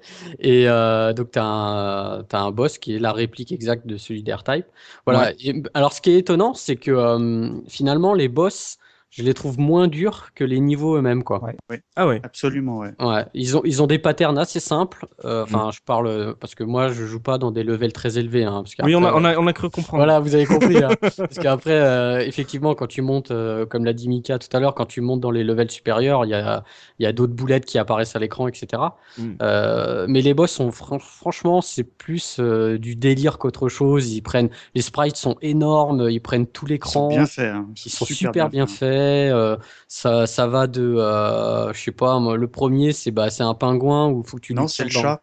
C'est un mid-boss. Mais c'est un mid-boss, ouais, Il, est quand même carré- il est quand même emblématique. Ouais, le bateau chat, ouais, la tête de, de chat. Euh, après, t'as un pingouin où il faut lui tirer dans le nombril parce qu'il a un bobo dans le nombril. Euh, Enfin, tu sais, c'est, des trucs. euh, un moment aussi, t'as des, des lèvres. C'est- des lèvres et, et, et tu vois la langue qui se passe autour des lèvres, quoi. Et il te, il te, il t'envoie des dents. Oh la vache. mais c'est glauque. Cho- Chose qui Non, est c'est marrant. censurée en version euh, européenne, entre parenthèses. En fait, oui, dans la version, en fait, dans la version Jap, euh, les, la langue se passe euh, autour des lèvres, tu vois. Ouais. Et euh, il- ça, ils l'ont enlevé dans la version pâle. En fait, t'as la bouche, mais elle passe plus la langue, quoi. C'est rigolo qu'ils aient censuré ça, la, la, lan- la langue qui passe sur les lèvres, alors que la danseuse French Cancan qui fait toute la taille Ouais. de l'écran, alors là par contre celle-là ça passe sans problème. Alors moi, si je peux me permettre, parce qu'on est un peu dans la rubrique boss, moi, c'est limite ce que je préfère dans le jeu, c'est les boss, parce que comme l'a souligné Looping, ils sont tous marquants, je dis bien tous, Toutes? Et toutes. Et je, vais, je vais venir, mais euh, il y a un boss, enfin il y a deux boss qui m'ont fait triper, mais il y en a un que j'ai découvert en révision. C'est, il parlait du vaisseau euh, à la R-Type. Il faut savoir que dans Parodius, il y a énormément de références à, l'île de Pâques, aux, aux têtes de l'île de Pâques. Oui. Et euh, bah, il y a un boss, euh, le vaisseau, je trouve qu'il ressemble un peu au vaisseau d'Albator, pour te donner une idée, mais en Hmm. très très grand. Bah, c'est le vaisseau la- de R-Type, hein, c'est celui que je viens de Ouais, dire. voilà, c'est ça. Et en fait, la tête, euh, bah, c'est une euh, l'île de Pâques avec des lunettes et des grandes dents. Et euh. Looping nous a montré que tu pouvais lui péter les lunettes et les dents. Et là, j'ai, mais je vous, enfin, je vous montrerai à l'occasion, mais il a les dents explosées. Et il y a un truc qui m'a fait délirer, c'est Ouais. qu'en version euh, européenne, le vaisseau, il a un nom et il Ouais. s'appelle Captain Kebab. et ça, euh, rien que pour ça, je cherche une version européenne, quoi, tu vois, parce que Si c'est collector de chez collector, quoi. Si quelqu'un peut nous donner des explications, on serait preneur parce que Bah, quand on, on, a, a vu ça, hein, euh, D'autant plus ça, que c'est pas en version Jap, ça. Euh, ouais, non, en version Jap, Non. je crois que le, le kanji c'est euh, browser euh, browsership, donc il y a une parodie de Mothership. Mais dans la version européenne, euh, moi à l'époque ça m'avait pas marqué parce que bon, les kebabs non, en 92, Je savais pas ce que 93, c'était. voilà, je savais pas ce que c'était. Par contre, quand on a vu ça en révisant Amical mais on a éclaté de rire. On s'est dit mais qu'est-ce que c'est que ce trip là Captain Kebab, les enfants, quoi. Je sais pas, enfin, je sais pas. Moi, j'adore. C'est hein. les-. C'est les doubleurs de Nicky Larson qui ont dû s'occuper de la trad. C'est ça, c'est ça. Ceux qui ont fait la pochette. euh, Et Captain Kebab, ça ferait un bon nom pour un jeu en plus. Hein, donc, Ah euh, ouais. je soumets l'idée, mais donc Captain Kebab. Donc, euh, Je, je l'ai déjà déposé, Captain Kebab, mais je suis Ah, merde. Euh, Dopa, toi, le, le, le maniaque des, des shooters, justement, ces boss, toi qui, qui vois plus de références parce que tu connais beaucoup plus de shmup, euh, voilà, t'en avais pensé quoi de ces boss de Parodius? Alors, les boss de Parodius, en fait, euh, fonctionnent à l'inverse, entre guillemets, des boss classiques dans les, les shoot'em up. D'habitude, ça marque, c'est un point d'orgue dans le niveau, c'est la fin du niveau, c'est le passage difficile, c'est un challenge. Là, c'est autant de sucreries et de bonbons, en fait, pour te, justement, te féliciter du fait que tu D'avoir passé le niveau. au niveau. D'accord. Voilà, c'est euh, c'est vraiment ce que, ce que disaient euh, les- les autres, c'est que les, les niveaux sont beaucoup plus difficiles que les boss eux-mêmes. Ils ont des patterns qui sont très très simples, euh, ils sont assez faciles à appréhender en général. La danseuse, tu la passes sans tirer un seul coup de feu, il faut juste à être un tout petit peu patient. Bon, Ouais. je raconte pas le nombre de fois que je me suis quand même bouffé ces putains de talons. Il faut, il faut passer. Alors évidemment, hein, euh, c'est, euh, il faut quand même lui passer entre les deux jambes et puis euh, d'un côté et de l'autre euh, pour pour t'en sortir. Hein, je vous fais pas de dessin. Il y en a une, il y a une autre, un autre boss où c'est une femme qui est lascivement allongée sur le côté avec une, une main. Très, très bien dessiné. euh, si ils se sont éclatés, quoi, les. Ah ouais, et elle te, elle te balance des petits trucs euh, à la figure et c'est tout simple. Enfin, je veux dire vraiment, tu le passes facilement, donc tu sens vraiment que c'est pour, euh, c'est du fan service, c'est pour marquer un petit peu le coup. Et puis quand t'as fini de passer le boss, tu la tues pas la nana, mais elle pleure juste parce que tu lui as, tu as éliminé Oh, tous ces, euh, tous ces petits, Bichette. Elle envoie des cochons, elle, non? C'est elle qui envoie des cochons des volants? petits cochons, ouais, des, Ouais, des petits normal. cochons volants. Ouais, c'est le, le niveau où t'as des, des cochons cupidons. Sachant qu'il y a quand même ça. quelque chose, c'est par- on parle du visuel, mais on peut quand même parler des, des bruitages. C'est-à-dire que là, par exemple, la, la, la, la, la nana lascive, là, enroulée, dans son drap, elle fait quand même des ah ah. La danseuse, la danseuse du French Cancan, euh, quand elle remue un peu de- du bassin, t'entends pareil, t'entends les ah ah. Et le, ba- le bateau chat, quand tu lui tires dessus, t'entends des miaou miaou. Et alors, euh, honnêtement, je sais pas, ceux qui ont découvert ça en borne d'arcade, je sais pas si dans la, dans, dans la fièvre de- des salles d'arcade, tu pouvais, tu pouvais vraiment euh, savourer justement cet environnement sonore. Mais là, le, Mm. ouais, là, le jeu, quand tu le fais sur console, c'est un, c'est un, un bijou, quoi. Tu te marres visuellement, mais euh, tu- les, les bruitages sont, sont vraiment, c'est des perles, quoi. Je Alors, pas sûr que les parents se marraient quand ils entendaient ça. C'est clair. Si parmi nos auditeurs, il y a des gens qui travaillent dans des sociétés de... spécialisées dans le doublage, vous pouvez contacter notre professeur Oz hein, sur le mail de la case rétro. Vous avez pu voir un, un talent, on veut dire, euh, au-dessus de la norme. C'est pour ça que maintenant on l'appelle Monsieur Oz. hein. Vous voyez un peu le niveau. euh, ma- magique, magique. euh, voilà, il, ne- il ne cessera de m'étonner, ce, ce bon professeur. Donc euh, des boss qui sont rigolos et en- comme on l'a dit, c'est pas les trucs les plus durs du jeu. Finalement, c'est le les niveaux sont durs et après le boss c'est vraiment une éclate totale dans la dans la Ah, veine de l'am- l'ambiance, l'humour du jeu. quoi. Surtout Et- qu'ils n'ont pas parlé euh, du boss parmi les boss. C'est Dis-moi la tout. tête, la tête femme euh, de l'île de Pâques. Pas moi. Ah ouais. La tête Alors ça, fan de c'est- l'île de Pâques. Alors ça, c'est extraordinaire parce que, comme, comme le m'avait fait remarquer Oz en révision, elle ressemble un petit peu à, à Grace Jones. Oh la vache. C'est ça. Et euh, elle a une énorme bouche. Et, et en fait, tu as une énorme statue en forme euh, De Moai, conique ouais. Qui sort de sa bouche. Et, euh, et ça ressemble à... à- comment dire Allez, Mes enfants, allez vous coucher. Cigare. Bref, euh, c'est plus que tendancieux. Oui. Et, euh, et honnêtement, mais tu dis, c'est pas possible. Putain, les mecs, ils sont vicelards, quoi. C'est... Et t'es mort de rire, hein. Tu vois les trucs qu'elle sort de la bouche. euh, C'est, Oh. assez drôle, quoi. Et le boss, enfin, euh, tu dis, c'est assez drôle, quoi. Et, et, et, euh, j'ai aussi beaucoup, j'aime beaucoup aussi le, le boss. Alors, c'est un mélange entre un sumo, un chat et un cochon. Ah oui, oui, il est affreux. Magique. Et tu dis, ouais, et, et ça fonctionne, c'est ça le pire, quoi. C'est, c'est que c'est drôle en plus, quoi. Tu vois, c'est, ça marche bien. Ah bah, bah, bien sûr, euh, tu me parles de ça, moi j'ai qu'une envie, c'est d'y jouer là. Mais, tu vois, où on sent que les, les boss, en fait, c'est c'est juste un passage, et c'est marrant, ils ont pris ça de Gradius aussi, et on... c'est que, euh, comment dire, les niveaux n'ont pas de fin, en fait. Le jeu est en continuité. C'est-à-dire que quand tu tues un boss, le, le jeu continue. Il n'y a pas de temps de chargement. Il n'y a, a pas, a tu sais, euh, niveau murs, 1 avec le score, machin, tout ça. Mhm. Le, le jeu, c'est une traite, en fait. Il n'y a pas de Euh, code Genre, pas de- non, euh, en gros, euh, vous avez passé le niveau, voilà le, le code Non, pour non, non, arriver. non, euh, Non, non, non, c'est. euh, Je vais tu le faire one shot. boss, tu tues le boss, tu te retrouves dans l'espace, mais c'est ça, ça se fait comme un fondu, tu vois, Ouais. et, euh, et tu continues ton aventure. Ça, y a pas, euh, et tu vois pas fin level 1, level 2. Voilà, c'est toute C'est une c'est continuité. assez Oh.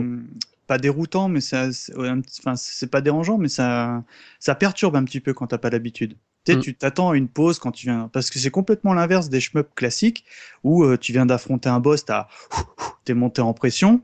Et là, tu as le, on va dire, le scoring qui s'affiche, histoire de te laisser redescendre. Là, c'est c'est complètement l'inverse. C'est euh, le, le boss, c'est le, le moment détente, et après, tu repars direct. Quoi. Voilà, ouais. Ouais, mais ça Ah. repart toujours doucement parce que tu as toujours le petit passage où tu Ouais, es dans le- dans l'espace et puis tu as les, euh, les fameux ennemis, là, les, les mini têtes de Moy qui, euh, qui, qui s'approchent, qui, te- qui vont te donner les premiers bonus pour, euh, pour recommencer tranquillement le niveau suivant. Donc euh, voilà, moi j'aime j'aime bien justement cette- le fait qu'il n'y ait, pas de- qu'il y ait pas de coupure parce que du coup tu as l'impression de faire la- l'aventure d'une traite. Quoi. Bah oui, mais si le jeu, est, comme on l'a dit, est pas si facile que ça, au bout d'un moment, t'as besoin d'une petite pause, non? Ouais, mais pour moi, c'est ça, ces séquences de pause. C'est-à-dire, c'est le moment justement où tu, euh, tu, tu élimines de l'ennemi, j'allais dire presque facilement, parce qu'en fait, ils viennent vers toi, ils t'attaquent pas, euh, quasiment pas, ils t'attaquent quasiment pas. Et puis, euh, pour peu que tu aies encore un minimum d'armement, bah, c'est bon, quoi, tu les, tu, les, tu les liquides assez facilement. C'est généralement quand tu commences à arriver dans les premiers éléments du décor du, du, du niveau que là, ça commence à chauffer. Quoi. Ah d'accord, donc euh, oui, bon, bah un jeu en, un jeu en plan séquence, c'est magique. Euh, messieurs, euh, parlons un peu de la technique. Là, vous avez parlé, euh, Oz nous a fait un petit inventaire des bruitages, hein, et nos auditeurs s'en souviennent. Euh, au niveau On de va isoler, hein, on va Ah, oui, oui, isoler oui, ça. on va faire des samples, on va faire des samples, on va vous les donner en MP3. Euh, au niveau de la technique visuelle, vous avez connu plusieurs versions. Euh, on va commencer par cette version SNES, version Super Famicom, looping, euh, par rapport à ce que ce que Konami sait faire en shmup et par rapport à ce qui sortait à l'époque euh, sur 16 bits. euh, voilà, de, à quel niveau tu le mets on, on a dit que c'était un Q up, donc c'est forcément très coloré, donc euh, Ouais. l'univers graphique joue. On a, quand on, a, on parle des boss, rien que ça, on, on se fait tous des idées, mais je pense qu'il faut voir les sprites pour le croire. Donc voilà, graphiquement, qu'est-ce que ça donne? Est-ce que c'est aussi chamarré que ce- l'ambiance que ça veut proposer? Ouais, ouais, bah, de toute façon, la version SNES, franchement, elle est, elle est très semblable à la version arcade de 90. Ouais. Euh, après, faut, faut être clair, euh, d'accord, il y a des gros sprites, mais le jeu, c'est il n'y a pas besoin d'une puissance. euh, Enfin, euh, il est pas. euh, voilà, euh, ça reste de la 2D, quoi. Tu Mikado enfin, ça parlait de mode 7. oui, alors il y a, y a un petit peu de mode 7, il y a un boss Oh, en fait. il y en a pas un- beaucoup. hein. il y en a pas beaucoup, ouais. Vraiment, il y a, y a, y a pas de rotation, il y a pas de. C'est pas un jeu qui, qui exploite vraiment euh, à fond la console. Alors, il y a quelques ralentissements sur la SNES, euh, c'est-à-dire que quand vraiment tu commences à avoir beaucoup d'ennemis, et de, de power-up à l'écran, etc., quand il y a vraiment beaucoup de choses, euh, des fois ça rame un peu.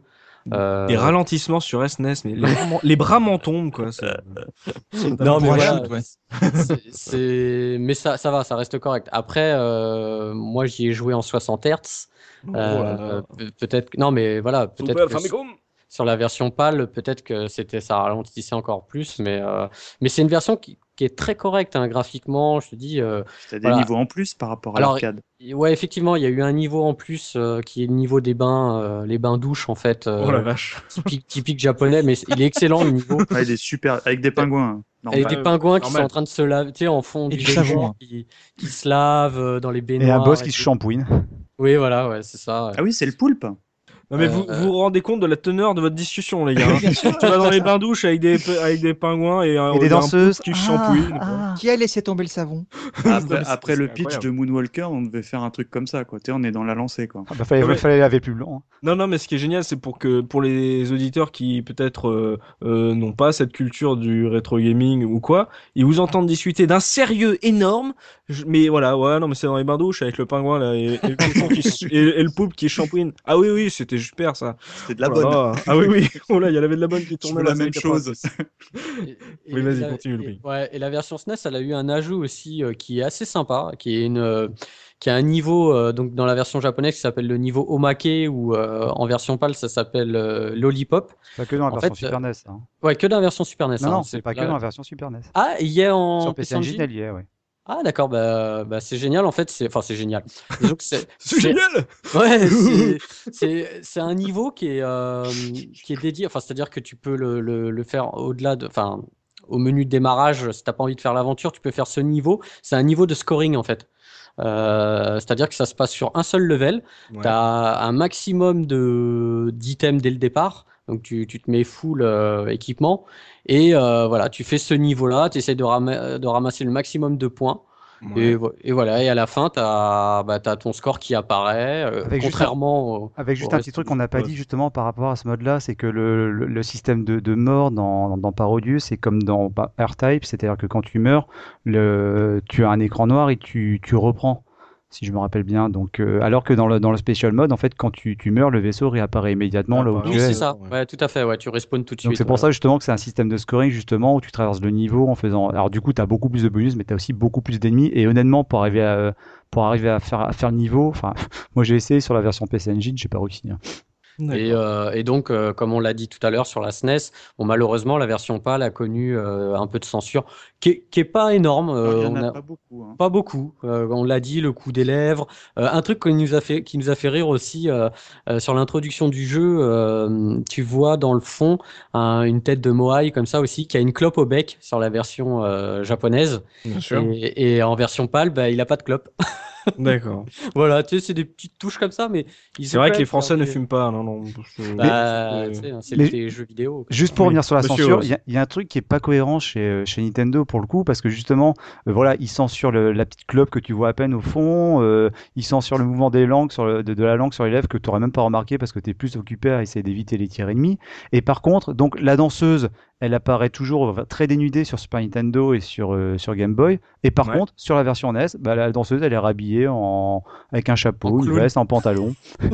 donc pourquoi ouais. sur NES, euh, il a fallu la rhabiller et sur les autres versions, euh, non, Et non, sur- bah. J'ai peut-être, j'ai peut-être une hypothèse pour la version NES. Euh, comme on l'avait dit euh, à propos de Donkey Kong Country 2, c'est peut-être aussi à une époque où euh, les consoles d'ancienne génération euh, devenaient entre guillemets les consoles des petits frères. Et après, ça a été édité euh, alors euh, par Palcom, euh, vous savez, en. On en connaît Europe. Palcom, oui. oui. Bah oui, ouais. Donc, euh, est-ce que euh, retouche au jeu? Je ne sais pas. C'était pas une palme copie. Oh, bah, celui-là, tu vas y avoir droit. hein. Voilà, ça c'est fait. Euh, bah tiens, justement, euh, professeur, euh, toi, ta version PC Engine, par rapport à la version SNES, euh, qu'est-ce qu'elle valait cette version? C'est Alors- une console qu'on on, on dit beaucoup de bien à chaque fois qu'on en parle de la PC Engine sur la case rétro. Est-ce qu'on va encore en dire du bien? Alors pour moi, les comparos consoles, c'est comme les comparos de, de vin, c'est-à-dire que tu vois la différence vraiment quand tu peux les goûter les, les uns après les, les uns après les Oh, autres. quoi. beau Et voilà, à l'époque, quand j'avais joué à la version PC Engine ou la version Super Nintendo, en plus avec une bonne année de, de décalage, je crois, entre les deux, j'avais pas fait spécialement de, de différence. Alors, rappelez-vous, hein, dans l'épisode R-Type, moi, le- le- la version Super Nintendo, ça m'avait pas choqué, alors que c'est vrai qu'en y rejoint, il y a quand même beaucoup de ralentissement. C'est pas du tout le cas sur la version Super Nintendo, il y a un peu de ralentissement, mais ça gêne pas du tout le plaisir du jeu. Et par contre, là, en relançant la, la version PC Engine, certes en émulateur, Ouais. elle est, euh, c'est vrai, il y a quand même un, un gain de fluidité qui est, qui est assez hallucinant. De toute façon, on sait que la console était, était vraiment taillée pour les, pour les shmups, mais le, le jeu est plus fluide, plus rapide et j'allais dire presque plus agréable à jouer. Faut pas exagérer, la version Super Nintendo reste très très agréable à jouer. Mais c'est vrai que du coup, je trouve qu'elle est un peu plus difficile parce que ça va plus vite, c'est, c'est plus péchu quoi. Mais euh, elle est vraiment très agréable. Après, euh, voilà, c'est une adaptation très fidèle de la version arcade. Il n'empêche que, comme je le disais tout à l'heure, la, la version bonus ultra, ça reste quand même celle de la Super Nintendo parce qu'elle est plus riche en contenu, en délire. Donc voilà, s'il y en a, s'il y en a une à faire, je pense que ça reste quand même euh, la, la version SNES quoi. Ah d'accord. Euh, Dopa, toi qui, qui a découvert euh, à la foire la version arcade, euh, euh, par rapport à ça, c'est la toute première version de ce Parodius Da.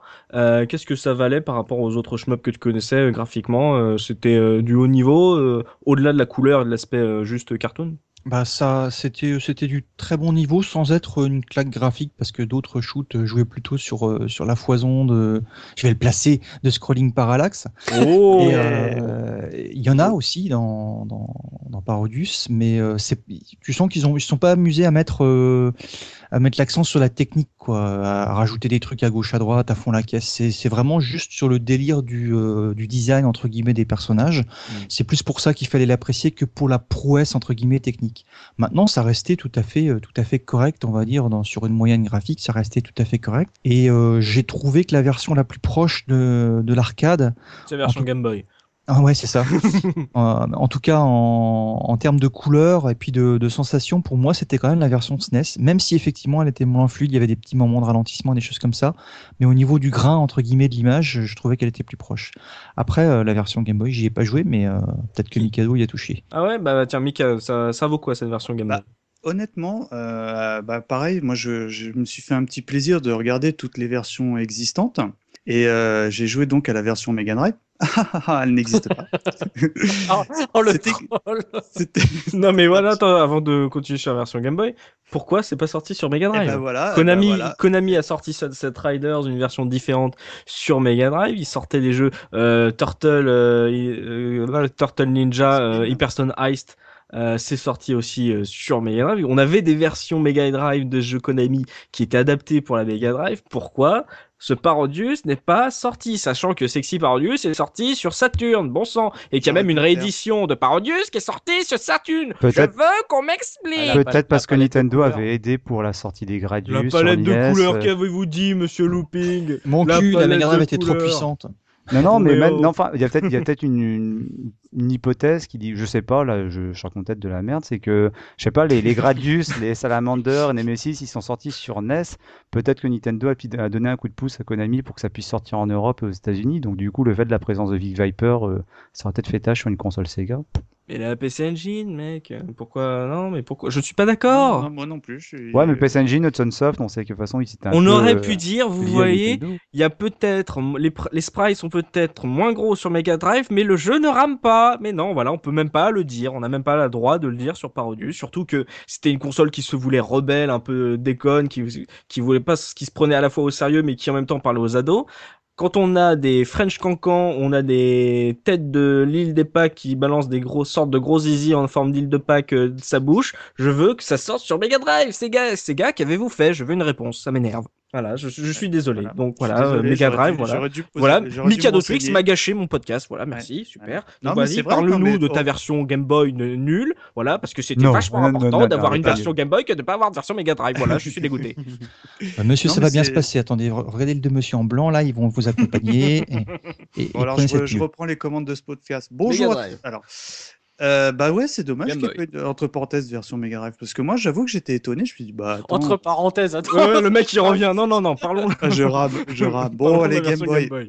Eh ben, euh, moi, je- j'ai regardé donc toutes les versions euh, possibles et existantes Ouais. et euh, je connaissais de nom euh, que la version Game Boy et j'étais extrêmement agréablement surpris euh, par la fidélité euh, de la version Game Boy que j'ai trouvé très très très belle et qui puisait euh, bien bien jouable quoi. Donc euh, bonne surprise parce qu'il y a il y a d'autres versions. euh, il y a une version donc MSX Ouais. qui est euh, affreuse, faut dire les, les, les Pas choses. affreuse, elle est pas non, non, la affreuse, mais elle version accuse l'âge. c'est, l'étalon. c'est- l'original. C'est l'original. Elle accuse son âge, elle je est pas parle de. Parodius, Parodius s'appelle comme ça, mais c'est euh, Parodius Da. C'est une, en gros, c'est une nouvelle version euh, de ce, ce- cet antique Parodius d'MSX, quoi. Voilà. ouais.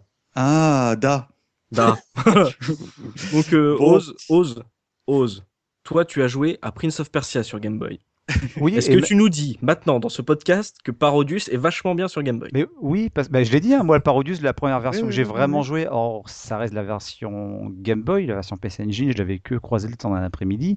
Mhm. Euh, sur, euh, sur Game Boy, je... oui, moi je le trouve que c'était c'est un très bon shmup, et d'ailleurs le, le Game Boy était bien armé niveau shmup dans son catalogue. hein. J'avais déjà dit que pour R-Type, le jeu était, vra- était vraiment bon. Alors évidemment, on va pas retrouver toute la folie de ce qu'on peut avoir sur PC Engine, arcade ou Super Nintendo.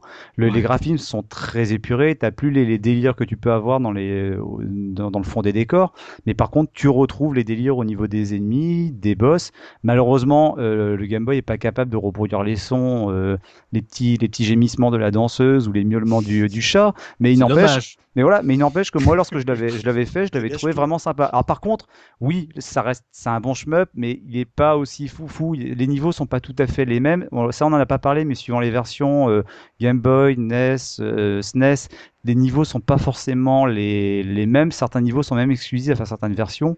Et du Ouais. coup, ben, on a des niveaux qui sont peut-être un peu moins foufou. Par exemple, c'est vrai que sur Game Boy, il y a une sorte de niveau un peu de, de glace, qui est pas le niveau de glace qu'on a sur Super Nintendo. Mais il n'empêche, voilà, ça reste quand même un, ça reste un bon shmup et on retrouve le principe de d'upgrade, le principe de cloche. euh. Non, franchement, moi je l'avais bien, euh, je l'avais Ah bien ouais, kiffé quoi. Tu confirmes donc, Mika? Ah oui, oui, oui, honnêtement. Moi, je... En plus, je sais pas, en ce moment, j'ai un petit plaisir, c'est de découvrir ou de redécouvrir toute la ludothèque euh, Game Boy et, SP, tout ça. Ouais. Et euh, franchement, je me suis mis en quête de, le- de le chercher parce que euh, déjà, rien que les jaquettes Parodius, moi, je suis fan. hein, Voilà, c'est les plus belles jaquettes euh, de jeu, je trouve. Ouais. Et du coup, bah, la celle de Game Boy est très, également très très bonne.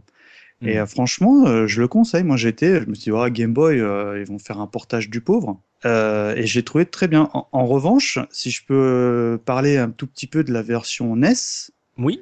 elle est catastrophique. Elle est euh, d'une laideur absolue. Elle est lente. Enfin, il y a, Oh, elle est vraiment. Non, non, euh, elle est pas laide. Ah, moi, j'ai pas non, du elle est tout. pas laide, mais techniquement, elle suit pas en fait. Voilà. C'est-à-dire que Elle dès- est, elle est sprites, pauvre. Ah bah, ouais. il y a le, il y a le syndrome de la NES qui fait que euh, Ah, le t'as trop clipping. bon. Ouais, voilà, le clipping. Et dans, le problème, c'est que dans Parodius, il y a forcément euh, quand même euh, pas mal d'ennemis à l'écran au bout d'un moment. Et Mhm. donc, euh, bah, t'as tout qui se met à clignoter, quoi. Donc, C'est euh, génial, crise d'épilepsie pour tout le ouais, monde. c'est ça. Ah oui, oui, ah bah, c'est c'est pas agréable. hein. C'est limite. hein. Ah. Enfin, euh, Ah, c'est même pas limite, est- c'est injouable. C'est c'est Elle est, franchement, c'est elle est injouable. injouable, elle est bon, enfin, enfin voilà. Donc elle, moi, pour on la conseille pas, quoi. Non, pas du tout. D'accord. Bon, euh, pour ceux qui aiment bien euh, les, les portages Game Boy, donc visiblement, on peut vous conseiller celui de Parodius. Et puis, comme vous avez pu voir, on a dit que la version SNES euh, était assez proche de ce qui se faisait sur euh, l'arcade, que la version PC Engine, comme beaucoup de jeux PC Engine, de toute façon, c'était une console taillée pour les shmups. Celui-là euh, ne déroge pas à la règle, donc euh, visiblement, toutes les versions, euh, à part la version SNES, euh, sont euh, conseillables, on va dire. Donc, euh, peu importe la machine que vous aimez. Euh, bon, si vous aimez la, la Mega Drive, bon, voilà, les gars, faites la queue. Thunder Force. Voilà, c'est ça, on aura Thunder Force. Euh, messieurs, pour finir euh, sur ce débat sur Parodius, euh, euh, il y a eu plusieurs vagues de, de shmup. Hein, ça, la première vague avait commencé avec Space, Invader, euh, qui a eu la deuxième vague. Euh, il y a la, la, la troisième vague a commencé euh, en, en 1995 à peu près euh, avec les Dun Punchy, ce genre de, de shmup. Euh, Est-ce que là, pour le coup, comme on l'a dit, ce Parodius, c'est plein de références à d'autres shmups qui, qui ont existé avant. Est-ce que ça se sentait pas aussi en plus de, de l'année, on commence la la- l'ère 16 bits. Est-ce que là, c'était pas un peu genre le, le expandables des, des shmups où on va prendre tout ce que vous avez aimé, on va pas se prendre au sérieux, ça va être bon à jouer et en même temps on va bien se marrer parce que finalement ce qui compte euh, c'est pas l'histoire, c'est pas l'univers euh, euh, sérieux, c'est pas de vous faire voyager dans l'espace ou de vous faire voyager euh, euh, dans un contexte de guerre. L'important c'est de, de tirer des boulettes et de s'amuser avec. Est-ce que justement pour vous, quand on regarde ce Parodius Da, plutôt euh, c'est plutôt l'univers marrant et en même temps au fond euh, un vrai euh, shoot 'em up d'un éditeur qui savait le faire. Comment on, on peut le prendre pour un jeune joueur aujourd'hui euh, qui voilà qui cherche de temps en temps des shmups là sur le XBLA, sur le PSN, looping. Toi, comment tu le conseilles? Est-ce que tu le conseilles parce que c'est un univers rigolo décalé ou parce que avant tout c'est un très bon shmup? Bah, un peu les deux, je te dirais, mais moi, je prendrais quand même pour le côté décalé. Ouais. Parce que moi, c'est ce qui m'avait, c'est ce qui m'avait plu, et je pense ce qui plaît toujours, en fait, c'est de voir, euh, limite, euh, Parodius, euh, tout à l'heure, Oz, il l'a dit, c'est que quand tu es spectateur, tu l'apprécies autant. C'est-à-dire que quand tu regardes quelqu'un jouer, tu peux, tu peux prendre plaisir à regarder ce qui se passe à l'écran, parce que dans, il, il se passe plein de choses euh, dans le fond Mm. de l'écran, il y a plein d'animations, il y a plein de choses, donc même regarder quelqu'un qui joue à Parodius, tu t'éclates parce que voilà. Alors après, effectivement, il, est- il reste quand même très technique. euh, euh, il a des bonnes bases de shmup parce qu'il reprend vraiment euh, les grands classiques. voilà. Mais euh, voilà, moi je le conseillerais pour vraiment pour son côté délire quoi. On n'a pas encore dit, mais c'est vrai que nous on a connu euh, en Europe, on a eu que ce Parodius, mais il faut savoir que euh, sur le SNES, il y a encore deux autres épisodes derrière. Bien sûr. Donc, euh, et qui sont tout aussi bons, voire même mieux. Le, le deuxième qui est sorti sur SNES, il est même mieux que ce Parodius Da. Ah, carrément. Ouais, oui. Donc, euh, plus de persos, plus de, ouais, Plus de délire. euh, voilà, donc, euh, donc je pourrais même conseiller euh, au- par, le deuxième Parodius qui est, qui est tout autant excellent. Celui avec ce- Goemon, non? Ouais, celui où il y a Ah, Goemon. j'adore celui-là. Quoi. Ouais. Déjà parce qu'il y a Goemon, et puis, euh, puis parce que euh, il y a Goemon. Et euh, vas-y. Et ce qui est triste, c'est que finalement, euh, bah, en Europe, on a eu que, euh, que le premier. Non, c'est débile ça. Un- comme, comme les Goemon. Ouais, c'est ça, c'est Et totalement débile. exactement pareil. Il y a eu, il y a eu euh, non, Goemon, il y en a eu 4 sur SNES, je crois. Mm. Et euh, bon, là, il y a eu 3 épisodes sur SNES et en, en Europe, on a eu que, que le premier, quoi.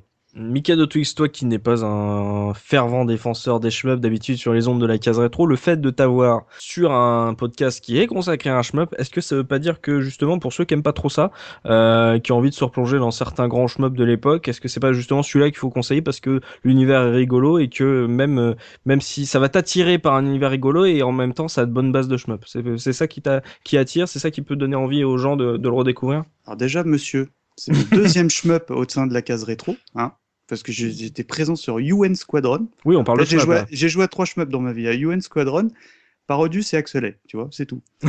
Et euh, moi, je le conseille évidemment aujourd'hui euh, parce que euh, je trouve qu'il a un univers qui est vraiment funky, qui est vraiment drôle. En plus, bon, moi, je suis pas fan absolu, mais c'est vrai que c'est un, c'est un bon shmup et qui peut être très rapidement difficile. Donc, en plus, pour les fans de ce genre de jeu, bah, c'est très bien. Ouais. Et euh, moi, je, bah, d'ailleurs, ils peuvent témoigner, mes deux camarades, quand, quand on a révisé, j'étais avec mon plus jeune fils qui a 6 ans. Franchement, il a rigolé avec nous, quoi. Ouais, c'est ce que je disais, c'est celui qui regarde, il, peut- il s'éclate Voilà. autant. Et, ouais. et le petit, euh, il sortait des trucs à looping. euh, enfin, on rigolait, quoi. Évidemment, il comprenait pas, on va dire, toutes les subtilités que, que nos amis nippons peuvent mettre dans les jeux de temps en temps. Ouais. Mais euh, il rebondissait sur des trucs. Il disait, regarde, papa, les messieurs là, ils ont des parapluies, les machins et tout. Enfin, il était, il était à fond. Pour lui, les, euh, euh, pour même, euh, pour tout vous raconter, euh, le soir de nos révisions, il en a reparlé à son grand frère, qui a insisté pour que je lui montre les images du, du Captain Kebab, par exemple, tu vois. Enfin, non, mais je véridique. Donc, euh, honnêtement, c'est un jeu qui, euh, qui a deux lectures, qui marche très très bien sur les jeunes enfants. Bon, malheureusement, euh, je pense qu'un le, le- mon gamin, on lui met la manette dans les mains, il, il perd direct parce qu'il est vraiment raide pour les mômes. ouais. Mais enfin voilà, je trouve qu'il est, il est bon techniquement. Et, et ce que j'aime encore plus, c'est qu'il est, il a un univers qui, comme je les affectionne, quoi. Voilà. D'accord, donc euh, ça peut plaire aux, aux enfants. Donc euh, si vous avez, voilà, pour les papas euh, rétro gamers qui nous écoutent, si vous avez envie Ah, de le faire découvrir à vos gosses. en fait, ce qui est fun, c'est que tu joues et que ton gamin, il t'embête pas pour prendre la manette. Tu vois oui, c'est ça, que le jeu il est marrant, mais en même temps il est tellement dur que non, en fait, non, euh, joue papa, euh, moi je regarde. C'est à peu près ça. ça, ouais. Professeur Oz, toi, ce, ce Parodius, finalement, s'il fallait le conseiller, c'est pas plus par son univers ou par son gameplay? C'est euh, bah, les deux, les deux, les deux, mes amis. Mais il- voilà, l'univers forcément, parce qu'il y a un truc qu'on n'a pas dit dans, l'émission. Donc Parodius, euh, faut pas être sorti de l'accuse Jupiter pour comprendre que ça vient du mot parodie. La parodie, c'est quand même un genre qui est extrêmement casse-gueule et compliqué, que ce soit en littérature, euh, en musique ou en, en cinéma. Et rare en jeu vidéo. Oui, et d'autant plus, c'est déjà c'est rare en jeu vidéo, mais dans d'autres médias, c'est quand ça arrive, c'est souvent casse-gueule, des films parodiques qui sont bons, il y en a pas non plus euh, énormément. Alors le faire sur un jeu vidéo, c'est casse-gueule, que ça soit fait par le même euh, le même éditeur que la, la série culte qui est, qui est Gradius, c'est encore plus culotté et qu'en plus ils se permettent justement de faire euh, un jeu qui est qui est bon et qui est excellent. Enfin euh, voilà, c'est euh, moi ce que je trouve intéressant, c'est que maintenant on peut le regarder avec le avec l'angle du, du, du rétro gaming justement et s'amuser justement à chercher les à voir les références. Euh, on parlait du, du vaisseau du vaisseau de, de R-Type. Hmm. on parle évidemment en référence de, de Gradius sur tous les boss. Il y a quasiment la moitié des boss, je crois, qui sont des références aux boss de Gradius. Et ça, franchement, c'est c'est presque un jeu dans le jeu.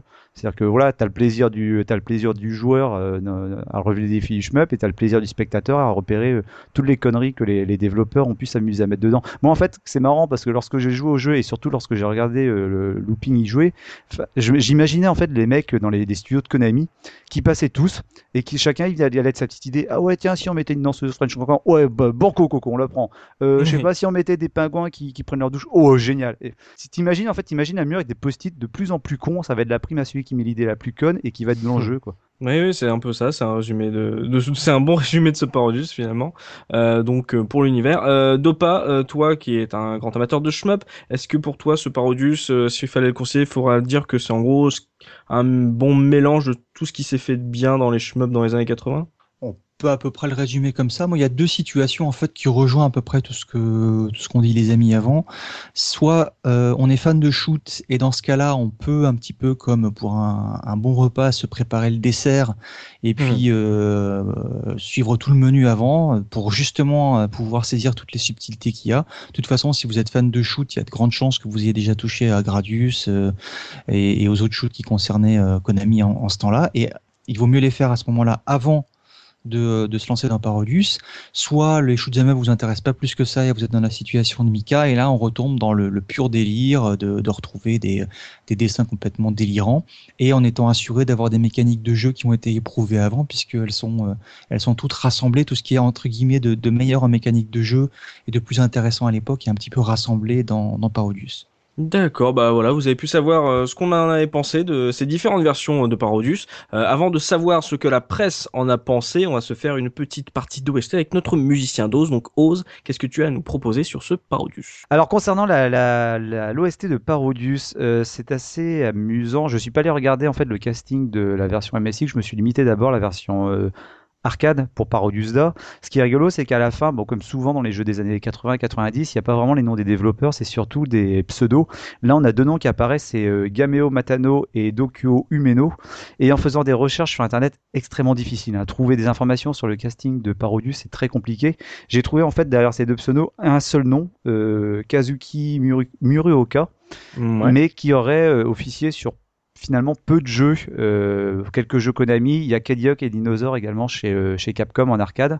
Ah et oui. après, euh, il a participé à quelques best-of, quelques compilations par-ci par-là. Et donc, c'est, je pense que c'est à lui qu'on doit justement les- l'OST de, de Parodius, qui, on ne l'a pas dit, est un ensemble de parodies. C'est-à-dire que finalement, on a l'impression que les gars se sont dit, bah, quitte à faire un jeu parodique, on va plutôt faire des compositions originales, on va prendre des, on va faire des parodies, des parodies de musique de jeux vidéo. Donc, on retrouve des thèmes de Gradius, mais surtout des parodies de musique classique. Alors, pourquoi la musique classique? Parce que tout simplement, vu le grand âge de ce, de ces musiques-là, c'était tombé dans le domaine public, donc Bien il risquait, sûr. voilà, il risquait pas d'avoir des problèmes de droit pour si jamais le jeu avait du succès. Et donc, du coup, là, c'est la foire à la musique classique, euh, aux opéras. Franchement, il y a un truc, j'ai pris un grand plaisir à préparer cette, euh, cette OST parce qu'en fait, j'ai euh, forcément quand on joue au jeu Parodius, il y a des, il y a des thèmes qu'on reconnaît. On parlait de, de la séquence du vaisseau tête île de Pâques où il y a un thème qu'on reconnaît, c'est justement la hum, l'Arlésienne de, de qu'on entend dans l'opéra de Bizet. Voilà, il y a plein de thèmes, le thème du French, French Cancan qu'on entend, et par contre, il y a d'autres thèmes, parfois, on fait pas attention, surtout à l'époque, en 92, quand- on était adolescent, de, qui sont très entraînants, mais on se doute pas que ce sont forcément des parodies. Et du coup, quand je suis parti chercher sur le net, il y a une tétrachier de, de, de, de titres d'opéra, de, de, de morceaux de, de musique classique qui ont été Mhm. utilisés. Alors, il y a, en, en vrac, il y a du Johann Strauss, du Tchaïkovski, du Korsakov, euh, il y a Hmm. du Beethoven, il y a vraiment, et c'est un vrai plaisir finalement d'écouter les versions de Parodius, et après, si jamais vous ne connaissez pas, d'aller écouter justement, entre guillemets, les versions originales, si on pouvait vraiment faire la version originale, mais c'est là qu'on se rend compte, quand je parlais tout à l'heure que la parodie c'est casse-gueule et que c'est un vrai, c'est un art à part entière, en, euh, en musique, faire une bonne parodie, c'est pas quelque chose de facile, et je trouve que là finalement, les compositeurs de Konami, parce que je pense que finalement, c'est un ensemble de compositeurs de Konami qui ont chacun mis la main à la pâte, qui se sont fait plaisir, mais de très très belle manière. Du coup, euh, pour la sélection musicale, j'ai retenu trois morceaux. Alors, le, premier extrait, c'est extrait du stage 2 qu'on attendra, qui est commun à quasiment toutes les versions. Donc, c'est le stage avec les, les clowns, qui est en fait un, un remix, euh, une parodie du piano concerto numéro 1 en si mineur de Tchaïkovski, tiré de, de l'opéra de Casse-Noisette. J'ai mis après en deuxième thème, j'ai mis le thème du boss parce que là, pareil, le thème du boss, je le trouvais excellent et j'ai jamais fait attention qu'en fait c'était une version euh, survitaminée du vol du bourdon de Korsakov. Mm. Peu le bourdon, euh, Twinbee, voilà, je trouve que c'était- assez bien trouvé. Et en dernier extrait, donc j'ai mis donc le fameux thème du euh, vaisseau euh, Maui, euh, avec donc bah voilà l'Arlésienne de, de Bizet. Avec Et- un petit, avec un tout petit extrait de Gradius 2 également dans ce dans ce passage-là. D'accord, bon, on s'écoute ça et on se retrouve tout de suite après pour la revue de presse de Dopamine.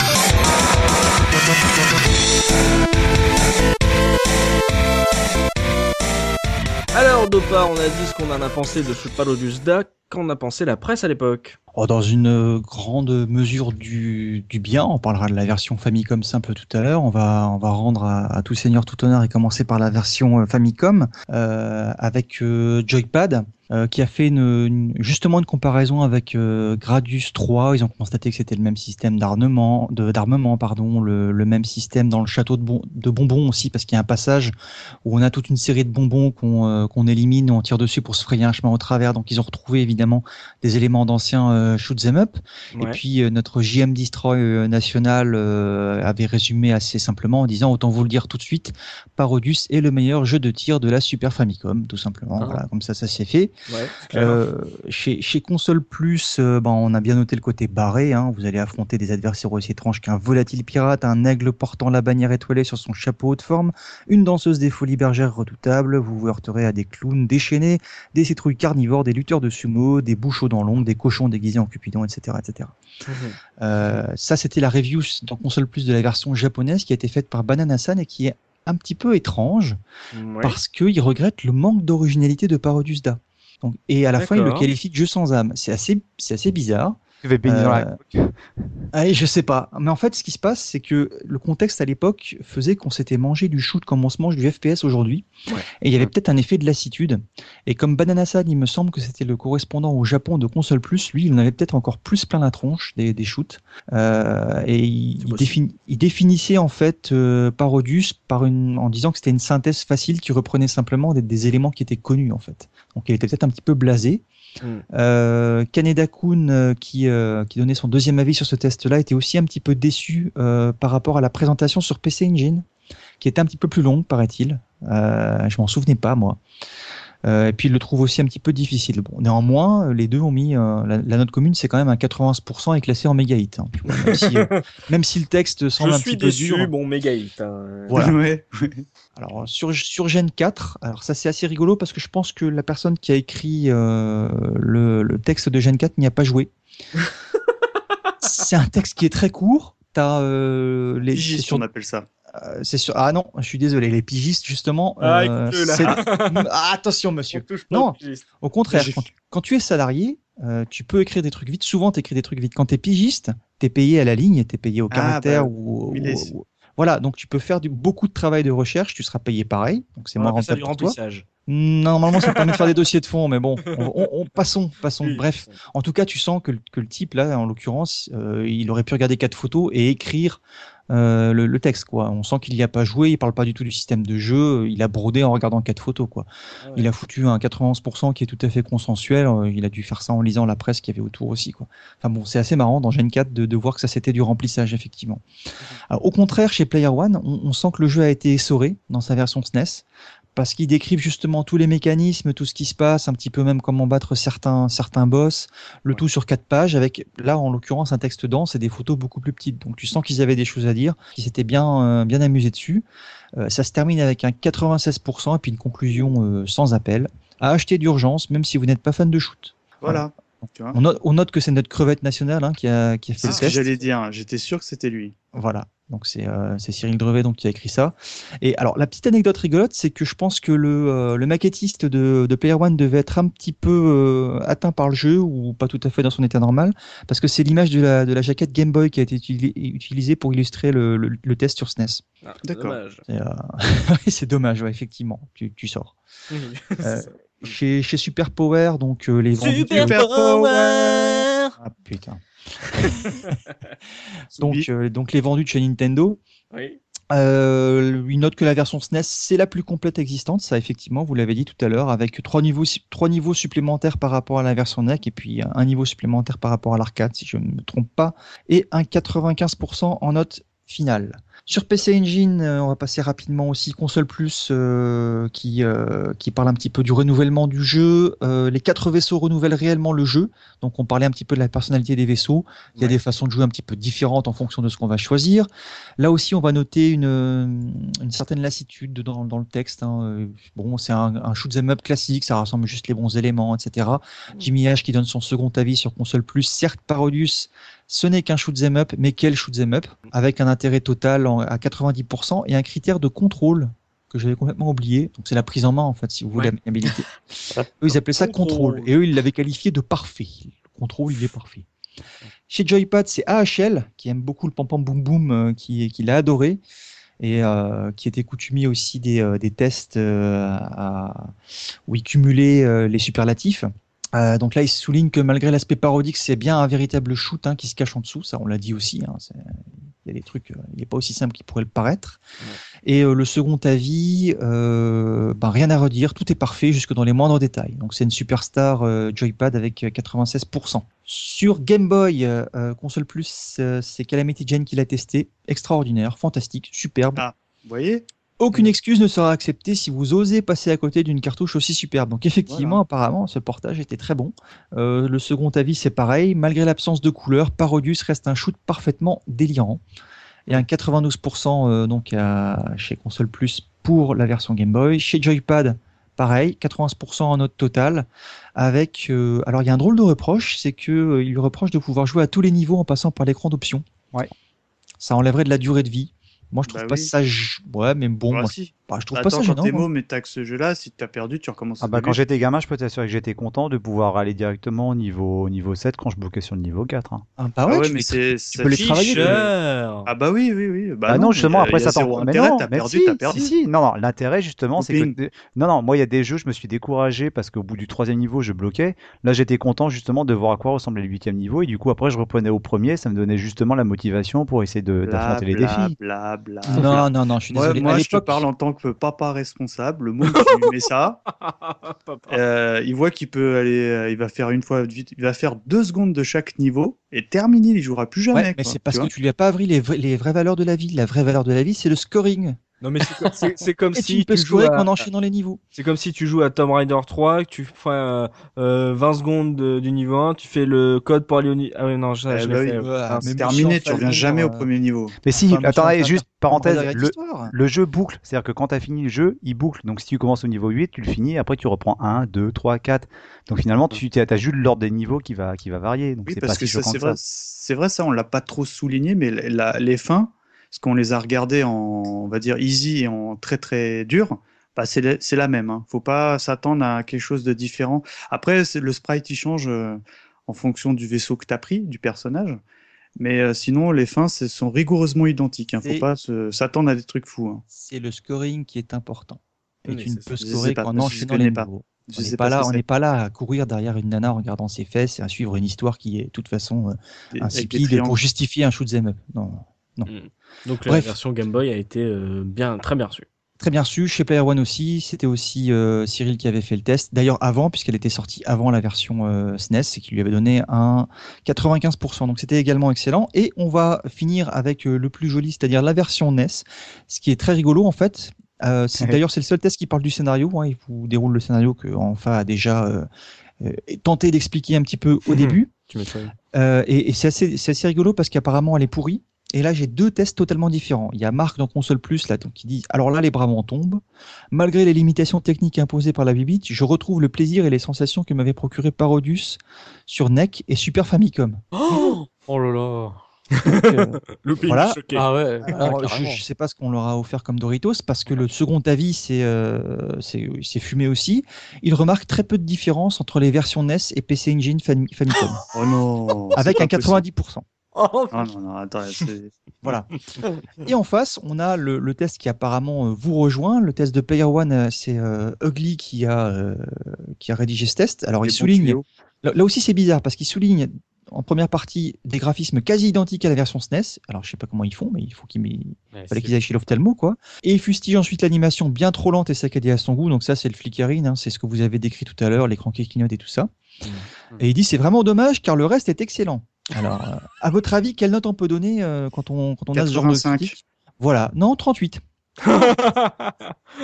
Donc la note semble en accord avec ce que vous en pensez, messieurs. Par contre, le texte est assez bizarre. Je, je pense qu'il devait avoir de bonnes relations avec euh, la RP. Mais c'est de- délicat, imagine, c'est ton annonceur. Enfin, C'était Nintendo Player aussi, Player One. Donc euh, ils étaient un peu, voilà, Nintendo, Ouais. euh, voilà. Non, mais même on, les, les magazines genre Super Power, ils reçoivent une merde, mais c'est leur gagne-pain. Tu vois, enfin, enfin, Ouais, bon. bref, ça devait être des magazines qui devaient être insupportables à, à faire, quoi. C'est ça. Et c'était tout pour la revue de presse. Merci de pas, merci de pas pour cette revue de presse. Vous avez pu voir un peu toutes les différentes versions. On va s'intéresser maintenant aux anecdotes de ce Parodius, un jeu qui a autant de références, ne peut avoir que des anecdotes. Looping, qu'est-ce qu'on peut retrouver sur ce Parodius? Alors, je vais, en fait, je vais vous donner une bonne anecdote et après, je vais vous donner. euh, Mauvaise anecdote. Que de la merde. Non, non, des, des- des- des con- des conseils de jeu que, qui sont dans, je- j'estime dans le même style de Parodius. Ah, les conseils en de. Papa Looping pour bien Voilà. jouer un jeu. Voilà, J'apprécie. c'est C'est beau. Euh, bon, alors, Captain Kebab. Bon, Oui. Ah, ah, Bon alors, parlons-en, parlons-en. Alors- tomate oignon Ça se non, mange euh, j'ai- pas, pas trouvé l'origine de, de Captain Kebab, donc genre, je Oh. m'en remets au lecteur, à nos, à nos Oh. auditeurs s'ils le savent. Par contre, Ah. j'ai l'origine du Kenji euh, en version japonaise. Ouais. Donc, comme l'a dit euh, Oz tout à l'heure, il s'agit s'agit bien d'un Kenji qui veut dire euh, le vaisseau des frangins. Oui. Donc, ok, donc euh, c'est ce qui est écrit sur le, sur le vaisseau. Et en fait- kebab, quoi. Bon, rien à voir, moi, je pense. voilà. Et en fait, le vaisseau des frangins, ça fait euh, référence à un film, une série de films euh, de 1975 qui s'appelle euh, Truck Yarrow euh, au Japon. Et en fait, vous savez, euh, les Japonais, ils ont comme en, euh, en Inde, vous savez, des, des camions décorés avec euh, toutes les couleurs, euh, Bling des froufrous, bling bling, vous voyez, le genre de Ouais. camions un peu, euh, un peu délire. Et donc, il y avait une série euh, au Japon donc, qui, euh, qui était comme ça. Et euh, un des héros de, de cette série avait euh, un Kenji écrit sur son camion, sur le flanc. Oui. Et donc, c'est ce fameux Kenji qu'on retrouve sur le vaisseau de R-Type dans Parodius. Bravo. Excellent. Mais- Donc, je pense que c'est les développeurs qui devaient être fans de cette série des années 70 qui ont collé ce truc-là en, en guise de clin d'œil. Mais quoi. même Looping, je pense que dans Ouais. l'article, il faudra mettre le, le lien de la, de la vidéo, parce Ah que oui. quand tu nous l'as montré ce matin, Mm. moi, enfin, tu m'as dit, ouais, n'allez pas chercher, euh, re- regardez juste la vidéo, mais moi, en regardant la vidéo, ça me faisait trop penser à Parodius, dans les, dans les décors des camions, c'est c'est Ah aussi oui. barré que Ah, le jeu. quoi. kitsch. Hein. Ah, c'est très kitsch. C'est hein, super kitsch. Hein. Ouais, donc, euh, bon. Donc une vieille série japonaise. Voilà, donc je vous mettrai euh, sur l'article une petite, euh, un lien de la vidéo. Et alors donc je voulais vous conseiller euh, quelques trucs. Donc déjà euh, sur PSP, euh, il y a une compilation qui est sortie, euh, qui est sortie qu'au Japon, mais il faut savoir que la PSP n'est pas zonée, donc euh, vous pouvez acheter un jeu, un jeu japonais et le mettre dans votre euh, PSP, il n'y a pas de problème. Vous pouvez acheter un jeu PSP. Ouais, pour la collection. En plus, la, la jaquette est très belle. euh, voilà. Euh, donc, en fait, c'est euh, une compile qui reprend euh, les 5 Parodius. Donc, euh, la version MSX, mais euh, on va dire remasterisée Oui. Euh, un petit peu, quoi. Euh, Ils ont un peu amélioré le graphisme. Donc, Parodius Da, euh, Gokuju Parodius, le GQ Parodius et le Sexy Parodius. Donc, euh, Ah, voilà. bien sûr. donc les 5 épisodes dans une même aussi. hein. Ouais, et très bien. Et donc pour euh, une belle compile pour à peu près, j'ai regardé la cote pour euh, 40 euros à peu près. Bah, Japon, c'est pas choquant. Japon, En import, import, Et c'est que sur PSP. T'as pas ça sur PS2, par exemple? Non, ça s'appelle Parodius Portable. Voilà, si vous cherchez. Oui, bah oui. Autre chose, je voulais euh, vous conseiller euh, un jeu qui, qui est actuel, enfin qui est sorti il y a quelques années, mais je trouve qu'il s'apparente un peu à Parodius. C'est Flying Hamster. Oui, Euh, on l'avait vu à, la- Voilà. à une convention rétro. Là. Il joue sur Voilà. iPad, celui-là, non? De Game Atelier, ouais, donc Oui, des oui, oui. Français, voilà, qui est sur PSP, PS3, iPhone et iPad. Et euh, donc qui est euh, pareil, euh, c'est un petit shmup avec un petit hamster. Et euh, je trouve que c'est un peu dans le Ouais, style Parodius. Et euh, bah, moi je vous le conseille parce que j'ai beaucoup aimé ce jeu et voilà, on- je trouve qu'il y a Alors, des, des petits Si je peux me permettre. Nickel. Parce que moi, je l'avais vu à l'époque, c'était avant que les Candy Crush, les trucs t'es tout euh, scintillants explosent, euh, dans- on va dire, dans l'univers smartphone.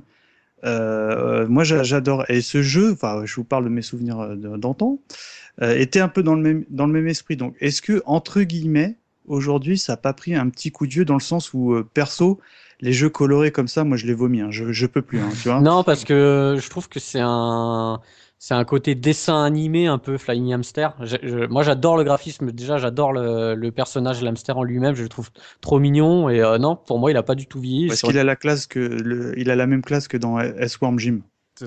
n'a rien à voir. Ah magique. si, il y a, un- il y a un Magique. hamster dans S-Worm Jim. Oui, oui, Oh, magique, oui, ma- oui, magique la comparaison. Oui, bah alors du coup, je, je voulais te, te renvoyer sur ce que tu avais dit en début d'émission. Tu disais que Parodius n'était pas sorti sur Super Nintendo aux États-Unis. Ouais. Mais euh, Tu sais pourquoi? Alors, je, moi, alors, je pense, je sais pas si tu penses à la même chose que Ouais. moi. Il y a, il y a, dans les milieux autorisés, on s'autorise à penser parce que il y a un boss. Entre rétro gamers Voilà, il y a un, je pense que tu penses à la même chose que moi. Il y a un boss, euh, donc c'est un aigle euh, qui est habillé euh, aux couleurs du drapeau américain. Et euh, en fait, quand tu le shootes, après, il se retrouve à poil, etc. C'est l'oncle Sam. Et, et voilà. Et il y a, il y a des gens qui pensent que la version US euh, n'est pas sortie à cause de ça. Euh, maintenant, je pense que si ça aurait été que ça, ils Ouais, auraient changer le boss. ouais, changé le boss ou ils coupaient le niveau. Il y a rien d'officiel euh, là-dessus. C'est ça, Ose, que tu pensais aussi? Ouais, mais c'est juste parce que ça me. Enfin, quand j'ai vu la, la raison sur, les, sur quelques sites, je Mm. me, dis, je me suis dit oui, c'est vrai, ça se tient. Et après, je me suis dit, ben non, c'est couillon parce que. enfin, pourquoi le jeu serait pas sorti aux États-Unis juste pour ça? Et des, des coups de censure, il y en a eu tellement. Voilà, c'est ça, c'est ce que je me euh, suis dit aussi. Ouais, ouais. Et donc, pour finir aussi, je voulais vous parler euh, donc toujours de Konami qui a sorti un peu un jeu pareil dans le style un peu Parodius. On peut dire que c'est une suite à Parodius. Ça s'appelle Automedius. Euh, c'est sorti sur Xbox 360 en version japonaise. Ouais. Et, et, et ouais, voilà, c'est avec un peu des, des, des bunnies, enfin des voilà, c'est c'est du délire euh, un peu à la Parodius. Bon, il a été assez critiqué, c'est pas c'est pas un très très bon jeu, mais bon, voilà, on peut dire que sur euh, en tout cas sur la génération Xbox 360, on peut retrouver aussi ce style de jeu. Je suis sûr que t'as regardé la cote. D'automedius Ouais. Non, mais euh, c'est euh, les shmup jap, euh, ah, ça cote pas mal hein, si, sur si, ça Xbox cote, les, 360. les shmup jap, ça Ouais. cote. hein. Ouais, ouais. D'accord. Donc c'est tout pour les anecdotes? Ça sera tout. Eh ben merci Looping. On va s'intéresser maintenant à l'Argus. Là on a parlé des cotes. Là on va voir à combien ça coûte avec notre papy Mika de Twix. Donc Mika, qu'est-ce qu'on peut euh, euh, voilà, je sais que tu commences maintenant les l'Argus par faire offre. Donc vas-y, c'est à toi. Alors moi, je vais vous demander de me faire euh, une offre sur une version euh, la plus courante qu'on peut trouver sur le continent, à savoir une version SNES en loose. Alors je vais commencer, tiens, euh, par Enfalmir, tiens, pour une fois, qui connaît absolument pas le jeu. Euh, en loose, euh, Parodius, euh, je dirais 20 euros. 20 euros, Dopa. Ah, c'est combien je pense qu'elle vaut ou combien je mettrais? Combien le, combien le cote? Pour euh, 15.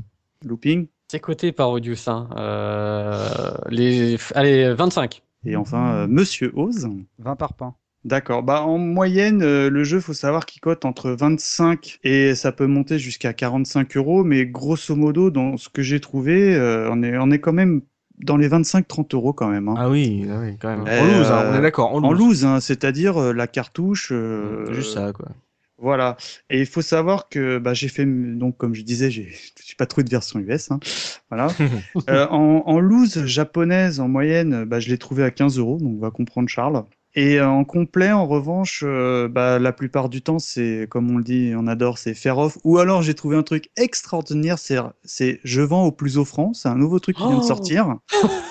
Et là, euh, comme je l'ai mis sur Twitter, j'ai envie de te dire, va te faire, euh, voilà Va te faire offrir. Par, euh, par Grace Jones. Et, euh, et euh, en revanche, euh, je l'ai trouvé, ça peut grimper jusqu'à 60 euros avec sur eBay euh, 6 6,70 euros de frais de port, ce qui fait le jeu grosso modo à 67 euros en complet, quoi. Euh, alors, comme je vous, ai, je vous l'ai dit en émission, moi j'ai- j'aime beaucoup la version Game Boy, donc je me suis fait un devoir de regarder à, à peu près la cote. Ouais. faut savoir qu'il cote entre 12 et 15 euros. Et En en, comp- Ah oui. en loose, ouais, à Oh chaque là fois c'est là. loose. Et en, mo- et en boîte, euh, c'est 50 euros direct. hein. Oh la vache Voilà, en complet. Ouais, Ah ouais, ouais. Mais ce qui est bizarre, Mais- c'est qu'il y, a- il y a moins de différence entre la loose et la boîte pour la SNES là que euh, la version Game Boy. Quoi. Bah ouais, je dis des- les cotes, hein, des fois. hein, Ben, c'est un ouais. peu. Non, mais c'est que surtout, je Doping. trouve que sur, euh, Game Boy, on trouve de, on trouve pas beaucoup de jeux C'est complets. rarissime. Déjà, Ouais. quand t'as le, le, le, la petite boîte de protection, t'es Mhm. content. Tu C'est rare, quoi. Euh, alors ça, pour faire plaisir à eux, j'ai regardé ce qui se faisait du côté de la PC Engine. Malheureusement, je suis incapable de vous dire si c'est en loose ou pas. J'imagine que non, parce que c'est quand même très très rare. euh, je enfin, euh, les, les, on va dire les jeux sans boîte. Les, C'est comme si cards tout, toutes nues, ouais, Ouais. c'est rare. Ouais. Bah, c'est comme si tu prenais un CD puis tu jetais la boîte, tu vois. Enfin, c'est c'est Mm. c'est stupide entre guillemets, quoi. Ouais. Donc, faut savoir que je l'ai trouvé à 16 euros. J'étais agréablement surpris. Et puis, euh, en revanche, ça peut monter jusqu'à 50 euros selon les différents sites, quoi. J'ai regardé également version NES, bon, qui cote, euh, qui cote assez cher, qui est entre, euh, on va dire, euh, 30 et 40 euros Mhm. en loose, hein, bien évidemment, et ça monte. C'est n'importe quoi. et ça, ouais, ouais. Non, mais moi, j'étais pas trop étonné parce que c'est un jeu qui a une grande aura et Ouais, c'est pour la collecte, quoi. C'est, Ça, c'est, euh, ne- bah, on en parlait un tout petit peu avant l'enregistrement, ne serait-ce que la jaquette, euh, enfin la jaquette japonaise et la notice japonaise qui est Oui, non, mais quand t'achètes extraordinaire, le jeu en loose, euh, loose. Ah excuse-moi. bah là je comprends pas, je comprends pas. là- Perso, là, les prix que tu nous donnes, c'est les mêmes prix qu'un pour avoir un Secret of Mana, quoi. Donc, euh, Oh non, c'est plus cher que ça. hein. Et euh, là, ça va vous faire plaisir, c'est que le jeu euh, complet en NES est à 50 euros. C'est Voilà. Et là, euh, coup de bol, j'ai trouvé la version arcade, euh, donc une carte mère euh, JAMA, et euh, je l'ai trouvé à 150 euros. Ouais, après, qui faut est- la borne. Oui, ça. jamais Ah, sans ma borne. Faut la borne ou un super. Chama sans ma borne, bravo. Voilà. Et évidemment, ça. je vous ai gardé. euh, Alors là, il y a un truc qui va faire plaisir à, à Dopa. C'est que je l'ai trouvé à 50 euros en loose, mais avec une Super Nintendo. Tu sais, en fait, t'achètes la, la console à part, quoi. Et ça va faire plaisir à Dopa parce que c'est à Mulhouse. Voilà, je, je, je t'ai mis en contact avec lui. En. Et enfin, je vous ai gardé le meilleur pour la fin, à savoir le prix de l'escroc, copyright Ah. de Pamit. Alors, euh, je vais vous demander euh, une petite cote du prix de l'escroc Quelle version euh, sur une version SNES complète. 200 euros. Bah, que tu- comment tu savais C'est ça Bon, voilà, on arrête tout, on arrête tout, il a tout fait, voilà. En fait, euh, en fait, c'est presque ouvert. ça. Elle est, En fait, c'est moi est- qui la vends. euh. en fait, elle est à 199,90 avec 7,30 euros de frais de port. Ah, parce Mais- qu'en plus, le mec n'offre pas les frais de port. Ouais, mais euh, en plus, non, non, pas, pas- c'est parce qu'en fait, il est arrangeant parce qu'il offre, euh, il offre 5 fois, 5 fois son frais, à savoir 41,52 euros. Voilà, en, en payable en 5 fois. Oh Juste un truc, vache. Mikado, je pose la question, je sais pas si tu auras regardé, mais c'est parce que je vois que ça pullule de plus en plus sur les, les, les eBay. Euh, quand tu dis 200 euros, c'est la mise à prix du mec, je suppose qu'il n'y a pas d'enchère derrière. C'est une- Euh, c'est- c'est une vente directe, Ah hein, ouais, je sais on appelle. On dirait qu'il n'y Un- a pas d'enchère. ouais. Ouais, donc c'est le mec qui a mis son prix. Pff, non. Et euh, moi, à titre perso, je, euh, moi, je vais, enfin, j'arrête de regarder parce que je suis complètement écœuré de ce genre de, de démarche. Euh, moi, j'aime beaucoup le rétro, sinon on ferait pas la, la case rétro. Je suis en train de plomber le truc là. Euh, c'est terminé, c'est terminé, c'est c'est mort. On peut plus acheter des trucs à des prix euh, décents. C'est c'est fini. Voilà. Mm. Et d'ailleurs, c'est un petit message euh, pour ceux qui, les amateurs aussi de rétro qui nous écoutent, là, qui se replongent dans les souvenirs. Euh, quand vous entendez les cotes et qu'on vous dit combien ça cote, euh, généralement, si vous écoutez bien, c'est pas, on n'est pas content euh, des cotes euh, qu'on entend. Ah hein, non, euh. non, moi je, suis abusé. Je trouve que mettre 10, 15, bon, c'est un jeu que t'as aimé, il y a, y a une, une Madeleine de Proust et tout, mais quand tu vois des 200 balles, les mecs, faut arrêter quoi. Non? Ouais, carrément. C'est- Bah, tu sais, c'est- hyper triste. Là, récemment, on a vu que Super Potato, le, un des magasins référence au, au Oui. Japon, avait été dévalisé et par des Européens, apparemment. Les mecs viennent, vous avez combien de consoles? 40, bah, je vous les prends. Voilà. Donc, c'est Mm. très bien pour le magasin qui a tout vendu. Mais euh, ça montre bien que bah, il y a une vraie spéculation dessus et que ça va devenir de plus en plus difficile. hein. Entre guillemets, heureusement et malheureusement, il y a des émulateurs. Voilà. Quoi. Ouais. C'est ça. Voilà, c'est que en gros, on nous dit que l'émulation c'est aussi c'est aussi du piratage et qu'il faut pas le faire. Mais à force, euh, si on peut pas décemment payer 200 boules pour un jeu. Oui, non, c'est qu'en plus ces jeux ressortent sur les consoles virtuelles et, euh, et donc ce sont des jeux qui ne sont entre guillemets pas morts. On peut toujours y jouer sur des sur des machines on va dire récentes. C'est toujours facile d'y trouver. Comme on l'a dit avec le looping, il y a des versions, il y a des collections même sur euh, sur PSP. Et voilà, on fait payer cher pour euh, la collection, juste principe de collection. Excusez-moi, mais une euh, une cartouche euh, sans la boîte et sans les notices, ce n'est pas de la collection. Voilà, les, gens, les vrais collectionneurs, ils veulent la boîte, ils veulent le livret. Et ça sert à rien d'essayer de nous vendre des livrets à 10 euros sur eBay aussi. Oui, j'en ai trouvé. J'ai trouvé aussi génial, des ça. boîtes et quand tu grattes un peu, tu sais, c'est des boîtes comme Sans il fait. jeu. euh, c'est Oui, oui. comme non, non, mais non, Comme non, Soubi, c'est ce des sont des comme boîtes qui sont pas d'origine. euh, voilà. Donc euh, c'était tout là pour le Je, l'Argus je suis euh, désolé, je vous ai plombé le truc. Non, non, mais non, mais, vois, non, mais mais c'est- 200 euros, j'ai bien envie de le contacter, le monsieur. Quoi. Oui, oui, oui, tu lui demandes son adresse, on, on passera dire bonjour. Voilà. Donc euh, voilà, vous avez pu voir les, les prix encore. Donc euh, si vous avez vraiment envie d'essayer ce Parodius, laissez-vous tenter par une version émulation. Ça coûte pas cher, voilà, ça se trouve facilement, ça marche bien, c'est performant. Et puis euh, si vous avez vraiment envie de faire la collection, bah voilà, essayez d'aller dans une petite brocante au fin fond de nulle part, Ah oui. histoire de non. croire que quelqu'un Oui. ne va pas y aller. Mais de toute façon, il y aura déjà un ratisseur qui vient de Paris et qui aura fait 500 km pour s'arrêter à 5 heures du mat avec une lampe torche. C'est génial. Donc voilà, euh, c'est sur ces mots euh, de d'amour, d'espoir euh, qu'on va arrêter ce podcast. Il est temps de, de se quitter. C'est malheureusement la fin de ce podcast consacré à Parodius Da. Mais vous pouvez bien sûr poursuivre cette discussion avec nous sur les forums de la case rétro.fr. On vous y attend bien entendu. Euh, merci à vous messieurs d'avoir participé à cette émission et bien entendu merci à vous chers auditeurs de nous avoir suivis. On espère que vous avez passé un bon moment en notre compagnie. N'hésitez pas à partager ce podcast sur vos réseaux sociaux et à nous laisser une petite note, un commentaire sur iTunes. Ça nous fait toujours plaisir. On, on les lit, on, on se partage les, les commentaires commentaire à iTunes pour voir ce que vous, ce que vous pensez de, de nous au fil du temps euh, sur notre évolution. Donc on va se donner rendez-vous dans 15 jours pour un nouveau podcast de la case rétro. Et d'ici là, n'oubliez pas notre slogan le rétro gaming est l'avenir des consoles next-gen. Salut, salut Salut.